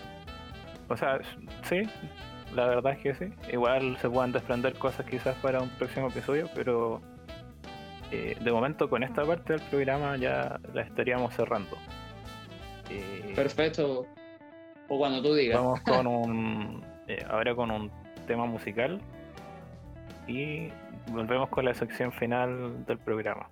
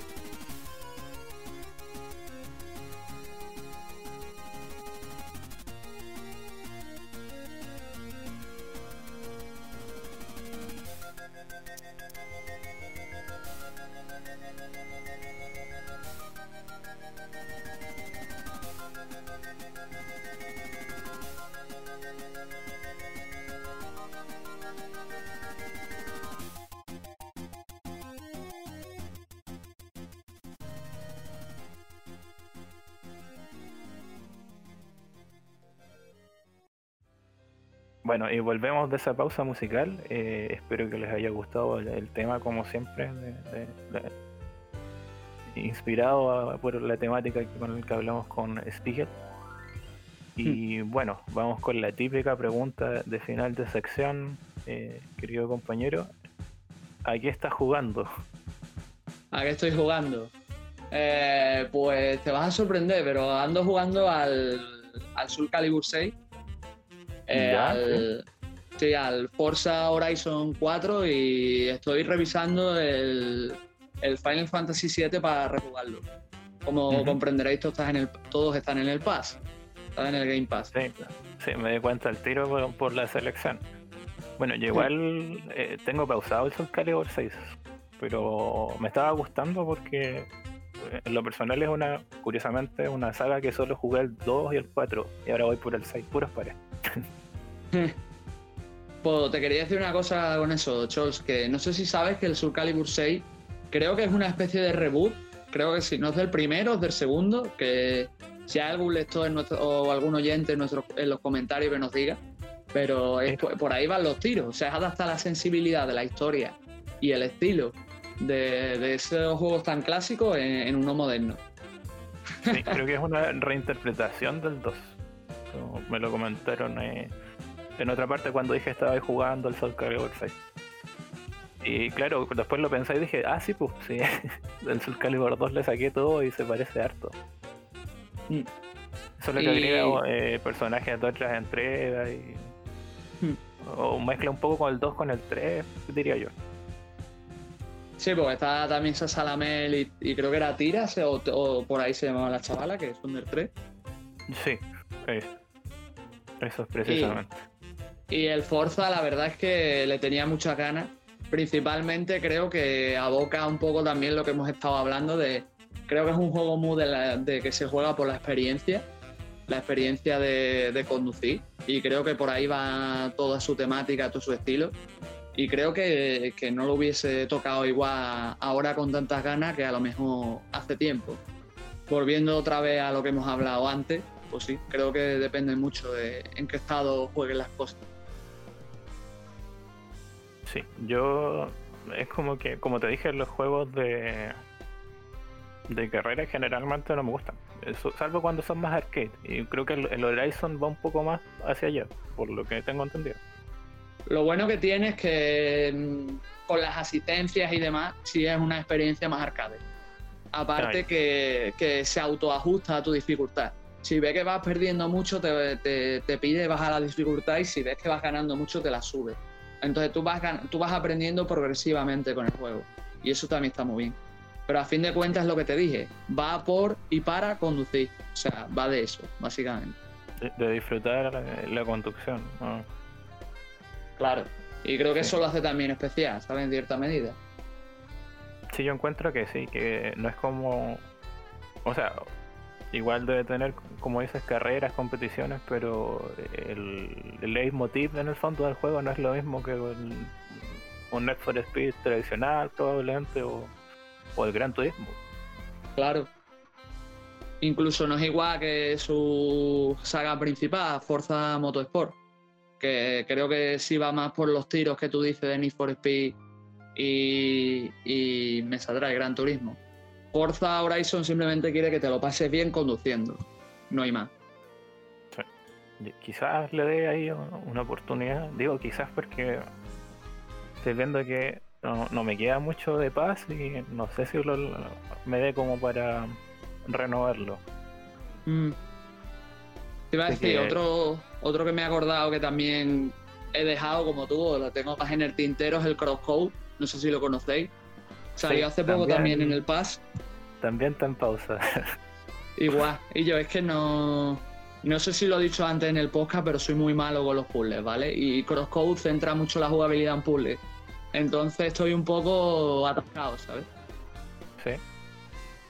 Igual es como un juego pasó- largo. eh, Sí, es largo, largo. Dura 30 horas por lo menos. Pero aparte me pasó como, como en el Catherine, ¿sabes? No sé si lo has jugado, pero Sí. me pasó exactamente lo mismo, que me quedaba a lo mejor, mira que el Catherine es corto. Pero yo he estado días atascado en fases porque soy malísimo con los puzzles, no, lo siguiente, ¿sabes? No, a mí me pasó un poco con el Catherine igual. sí. Después no sé, como que jugaba sin pensar, como por, por- por inercia y así, solamente así pasaban los niveles, como voy a mover las piezas así como rápido y te- te- no sé, como de manera inconsciente jugaba el juego porque cuando lo, como que ocupaba demasiada lógica, eh, Mm. moría, sobre todo con los jefes. Sí que lo diga. El jefe ese que es un culo con una lengua, qué asco, me estoy acordando. No. Sacados todos de, de Silent Hill, del mejor Silent Hill. Iba a decir otra cosa, pero voy a callar. Mejor probablemente. sí. Bueno, yo. eh, Ah, di- dime, sigue no. Sí, Eh, sí, que te iba a preguntar que qué andas tú jugando. Ah, para allá iba. Eh, he estado, bueno, desde que em, completé como tres juegos en dos días, que los estaba jugando poco a poco todos los días, que fue el Kingdom Hearts by by the Sleep, Mm. el- la, el re- la remasterización, el bueno el Final Fantasy XIII que mencioné y hay otro, va, ya se me olvidó. Ah, el South Park, el 2 que me tuvieron bien enganchado. eh, ahora estoy centrado, igual por temas de rematar, eh, eh, jugar antes de que se acabe el Game Pass eh, con el Yakuza Kiwami, el remake del 1. Yo tengo el cero ahí en la recámara. ¿Sabes por qué, no? Es que me, me he enganchado a, a Baka Mitai, ¿eh? Estoy súper enganchado. Ah, oye, a mí me dio risa porque ese juego lo pasé, no sé, como hace dos meses y jugué, creo que todas las canciones menos esa. Ay, Dios no mío, esto- pues está buenísima, ello. Entonces todo me veía como cantando, decía, oye, esto me suena, no sé qué. Ahí después veo que era del Yakuza 0 y era, oh, Por lo visto, que no lo sabía yo, eh, también está la canción El Yakuza 5. Pero no lo he jugado, la verdad. Yo jugué un poco al 3 en su época, cuando todavía era de esos que odiaba jugar juegos en inglés. Y, y a día de hoy, pues me gustaría retomar la saga empezando por el principio. Así que aquí estamos. Yo empecé por el 3. Pero lo dejé como después de dos capítulos porque andaba muy perdido con, con todo. No, es que como te sueltan en la ciudad, te dan un montón de actividades y secundarias y, y a jugar. A jugar. para mí, lo que no me gusta de los Yakuza es que las primeras horas son horribles. Porque te, cortan todos los caminos de la ciudad, no te dejan hacer varias cosas, no puedes subir de nivel, no puedes pelear libremente, etcétera. Y, y, de ahí todos los juegos agarran un ritmo muy bueno lo acabo de recomprobar jugando al Yakuza 1 porque el Yakuza 0 eh, fue el que terminé hace poco. Mm. Y bueno, me está gustando bastante en realidad. Eh, y ahora entiendo un poco mejor la historia porque vengo del 0 y algunas cosas. Que eso muchas personas no lo hicieron así porque el 1 salió antes que el 0. Y el otro juego con el que estoy muy muy enganchado, curiosamente, que igual lo tenía en pausa, era el Thronebreaker The Witcher Tales, que es este, la campaña del Gwent. Sí, sí. El juego de cartas de The Witcher, que de verdad eh, a mí no me gustan mucho los juegos de, cartas, o sea, así como de competitivo. A lo mucho dura una semana con el Hearthstone, duré una semana con la beta de antes cuando era beta mm. del, del Scrolls eh, Legends, Pues no sé, la verdad. no me acuerdo. Bueno, el de cartas, ese. Y con el Gwent cuando salió, que me dieron la beta en GOG. Pero este me gusta harto porque tiene como, bueno, mezcla esta exploración tipo Diablo, obviamente sin pelear, con mm. misiones secundarias y esas cosas. Y, hay muchas misiones que son como puzzles con cartas, como eh, gana esta partida, hacen que mueran estas dos unidades, eh, lleva esta unidad de una fila hasta tal otra y, y, cosas así. Obviamente con una historia bien desarrollada y personajes bastante carismáticos. Hombre, el universo de The Witcher. Sí, que yo el de, el de Witcher he jugado solo el. Bueno, el 1 lo jugué y no, no me pegó en su tiempo. Además que siempre me andaba mal. Y de ahí estaba con el 2, que lo dejé porque, bueno, ahí me, me, pasó como un tema mientras lo estaba jugando que me dejó un poco alejado del juego. O sea, no tiene que ver con el juego, sino una situación externa. Ah. Y, pero igual lo, lo quiero retomar. Y ahora estoy con esto y estoy como muy. Me, río con las interacciones de algunos personajes, el ritmo de la historia. Bueno, viene doblado acá está en latino, es como que tiene harta gracia. Espero que esté bien. Espero que esté bien doblado, tío, porque eh, al The Witcher 1 le hicieron un doblaje al español y da vergüenza escucharlo, ¿eh? Bueno, este yo lo encuentro. Bueno, yo soy más de las voces originales siempre. Mm. Pero este me gusta cómo está el doblaje, como eh, de repente, bueno, en los textos no dice eso, pero me parece que cuando hablan, no sé, el otro dice, hijo de perra, así como, así como que le meten, le meten todo el sentimiento a, las conversaciones. Así que, eh, bueno, si no, incluso no le gustan los juegos de cartas, si tienen la oportunidad de probarlo vía Game Pass, lo, lo recomiendo en realidad quizás al principio es un poquito. No, tiene tanta gracia porque tienes que jugar un, mapa tutorial. Mm. Pero de ahí los siguientes mapas van agarrando alto ritmo y, y, se hace satisfactorio. Además que no son así como tantas, tantas batallas, sino que son un par de batallas como jugar Gwent normal. Y después están las batallas especiales con las reglas especiales y ahí están los puzzles. Así que le da como harta variedad. Oh, sí, yo no, yo lo que te diría, Chos, es que recomiendes también Yakuza 0, hombre. Ya que tú lo has podido jugar, recomiéndalo tú.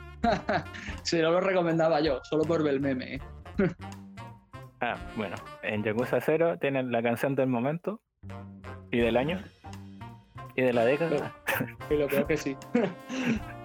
Y además tienen un excelente eh, sandbox eh, estilo japonés que bebe un poco de, de pero con mecánicas mucho más eh, modernas, obviamente. es un juego bastante nuevo en la saga Yakuza, creo que tiene como 6 años con suerte, en comparación mm. al 1 que salió hace 15. Y de verdad es entretenido porque los personajes tienen mucho carisma y además puedes controlar al fucking Goro Majima. Eh, Mr. Kiryu-chan, te... Para quienes hayan jugado el Project X Zone, yo creo que lo conocen, que es este personaje de Yakuza que muestran siempre con un, con un parche en el ojo, que es muy, muy chistoso y, tienes hasta minijuegos de administrar un, club de host de, de, estas chicas y viene así como con, con dinero o un minijuego de gestión con Kiryu igual de donde compras como terrenos y que le dan como harta variedad al juego. Pues sí. Tienes el excelente karaoke que ya mencioné, el, el baile igual, tipo eh, estas sagas de, no me acuerdo, los juegos de baile como del 2000 Mm. y un un montón de actividades y además la historia es muy buena y, y con situaciones muy irrisorias, muy al estilo Yakuza que, que- que te, te vas a reír mucho y te. De verdad lo recomiendo, dura como unas 16 horas, 17, si no le sacas todo. Y no, el combate además está bien refinado. Entonces, lo que sí, de nuevo repito, todos los Yakuza, por lo menos las primeras dos horas quizás son un poco pesadas. Y lo malo es que, claro, si no te, no, no te gusta jugar juegos en inglés te puede costar. Yo lo ocupo harto para practicar precisamente eso, que no domino así como a, a full el inglés, pero eh, aprendo harto con el tipo de conversaciones de los yakuza principalmente. Hombre, si, si queréis una alternativa, tampoco lo he jugado y mira que me lo he comprado y todo, el Jasmine. Que ese sí está en español. Claro, que es de los creadores de, del Yakuza, es un spin-off de, Ryo Gogotoku Studios, o no Gogotoku, no me acuerdo, que es el nombre de la saga en japonés. Sí. que deberían darle una oportunidad porque eh, la idea de que traduzcan juegos es que ojalá vendan bien para que se mantenga como el costo de inversión que le cuesta bastante a las compañías hacer. eh, Cuando digo le cuesta, no es que no tengan plata, es que no quieren gastar plata o dinero. Pues sí. Y hay que aprovechar ese eso. tema, ese tema da para otro podcast también. Sí, eh, hay muchos temas de, de podcast. Y, y, ah, y lo mismo pasa con el Sakura Wars, que deberían comprarlo porque yo que no tengo PlayStation 4 sufro por, no- por no tener la consola por ese juego. Ojalá lo porten aunque sea PC, tío. Porque Sí, me- ah, Mi idea es mm, que Sega puerta mucho en PC, entonces espero eso. No es que por eso te voy a decir, porque no es por criticar a Chols, pero a la Xbox sí que dudo que lo, que lo porten, ¿eh? A, No. a PC y Switch a lo mejor, pero a Xbox No, lo dudo. Es que mm, para mí, eh, o sea, lo que sufro con la Xbox es que eh, muchos juegos japonés, que es algo que me gusta bastante en particular, no, no llegan. Salvo como lo- los lanzamientos más grandes, ahora cuando se anunció el Dragon Quest 11, Mm. Edición especial. Pero uno con la Xbox no espera que llegue, no sé, en Hyper Dimension Neptunia o cosas así más de nicho. ya es la pena que no esté popularizado allí en Japón. Claro, se supone que esta generación van a intentar de nuevo lo que eh, se había iniciado un poco eh, con la 360, que al final no, no fue a puerto. Pues, igual un tema de nacionalismo eh, japonés, de, de- que consumen productos de compañías japonesas sobre todo, en consolas. Y eso Pero- es otra, porque lo- los productos japoneses muchos tienen su particular idiosincrasia y algunos no veas. ¿eh? Mira que hay Mm. juegos japoneses realmente buenos, pero luego hay cada juego... Ah, todavía me acuerdo de Panty Party o cosas así O estos Senran Kagura, también. que, que sí llegaron acá, pero, pero hay, claro, cosas como Mosquito Man y esas cosas más Claro. experimentales. Obviamente tiene, como dijimos, su público anteriormente acá, pero no tanto como ella. Y vamos igual con los comentarios de los programas anteriores. Y aquí tengo un comentario en el último programa, en el episodio 4, de, donde hablamos de Hellblade, que es de nuestro amigo eh, Jeff Dastora, del podcast La Inditeca, que nos dice, muy buen programa, yo adoré Hellblade, al igual que Chols, es de lo mejor que he jugado este año. Con respecto a todo lo que comentan, debo decir que estoy de acuerdo en muchas cosas. El juego me sorprendió mucho visual, musical y jugablemente. Es de esos juegos que una vez inicié no lo solté hasta terminarlo. De hecho, es curioso porque soy de las pocas personas a las que sí les gusta el combate en este juego. He visto y escuchado muchas opiniones en contra de esa mecánica, pero a mí me pareció buena. Y con respecto al final del juego y también en muchas otras ocasiones me costó entender que las voces me estaban dando la respuesta de lo que debía hacer. Pero es que es confuso porque por un oído te dicen que hagas algo y por el otro te dicen que no. Además de que lo estaba jugando en inglés, entonces creo que a veces cometía el error de traducir el mensaje y no entenderlo, literal. No es lo mismo Don't Do It versus Let It Go. Pero bueno, eso ya es parte de mi estupidez. XD. Un saludo y espero con ansias el próximo capítulo. Bueno, eh, muchas gracias por comentar Jeff. Eh, siempre estamos en contacto en el Discord de la Inditeca Mm. Y bueno saber que igual te gustó harto este juego en particular eh, y que mm, contaras un poco de experiencia que obviamente no es, para todos no es igual. Y bueno, ya vamos eh, cerrando el programa del día de hoy. Y no sé si quieres eh, dar algunos tus redes, Spiegel. Vale. Eh, Obviamente voy a, dejar el, voy a dejar el link en, el programa de tu blog para que accedan a ello. Hmm. Y también que nos comentes del podcast que, lanzaste y estrenaste hace poco. Vale, pues decirte que lo dicho, estoy en, Twitter principalmente, me podéis seguir como T7 Spiegel, estoy allí, ¿vale? Eh, suelo estar bastante activo comentando y hablando con la gente, así que si necesitáis cualquier cosa, por allí estoy. Tengo mi blog personal que está en zona delta, ¿vale? O sea, no está dentro, sino que está enlazado, que se llama Grey Boss. Eh, y como he dicho, está en el, está en el, en el dominio web de www.tsevenspiegel.es por el tema de, bueno, ya sabéis, copyright, tema de bloggers y demás. Y deciros que sí, que muchas gracias por mencionarlo, Chols. Eh, hace poco sacamos mi amigo Driguar y yo un podcast hablando sobre el aniversario de Fire Emblem Treehouse, donde también lo pasamos bastante bien, como en este podcast. Y espero que si os ha gustado verme, pues estoy también por allí. Si buscáis la caja gris, eh, me encontraréis. De momento tenemos solo un episodio, pero ya estamos preparando cositas nuevas. Y nada, por mí, pues muy agradecido de estar aquí. Y Chols, si tú tienes algo más que añadir. Eh, nada, eh, igual darte las gracias por eh, haber participado en este episodio, que de verdad me gustó mucho cómo se fue hilando y, desarrollando la conversación. Y obviamente quedas invitado para no sé, algún episodio futuro, donde Yo por tenemos todos esos temas que, dijimos, podría ser un episodio de esto. Pero sí. por mí, la próxima te puede pasar tú también por mi podcast y hablamos de algo, tío si tú quieres. También no acepto totalmente la invitación y bueno, hasta aquí llega el programa del día de hoy. Espero obviamente lo hayan disfrutado. Eh, pueden escuchar en Spotify, iVoox, eh, lo subo al canal de YouTube el, fin del tiempo. Eh, mis redes igual estoy en Twitter, no tan activo como Steel, pero igual con, cierta frecuencia estoy participando y quedan todos invitados a escuchar los episodios anteriores si no los han escuchado y nos vemos en un próximo episodio. Hasta luego. Hasta luego.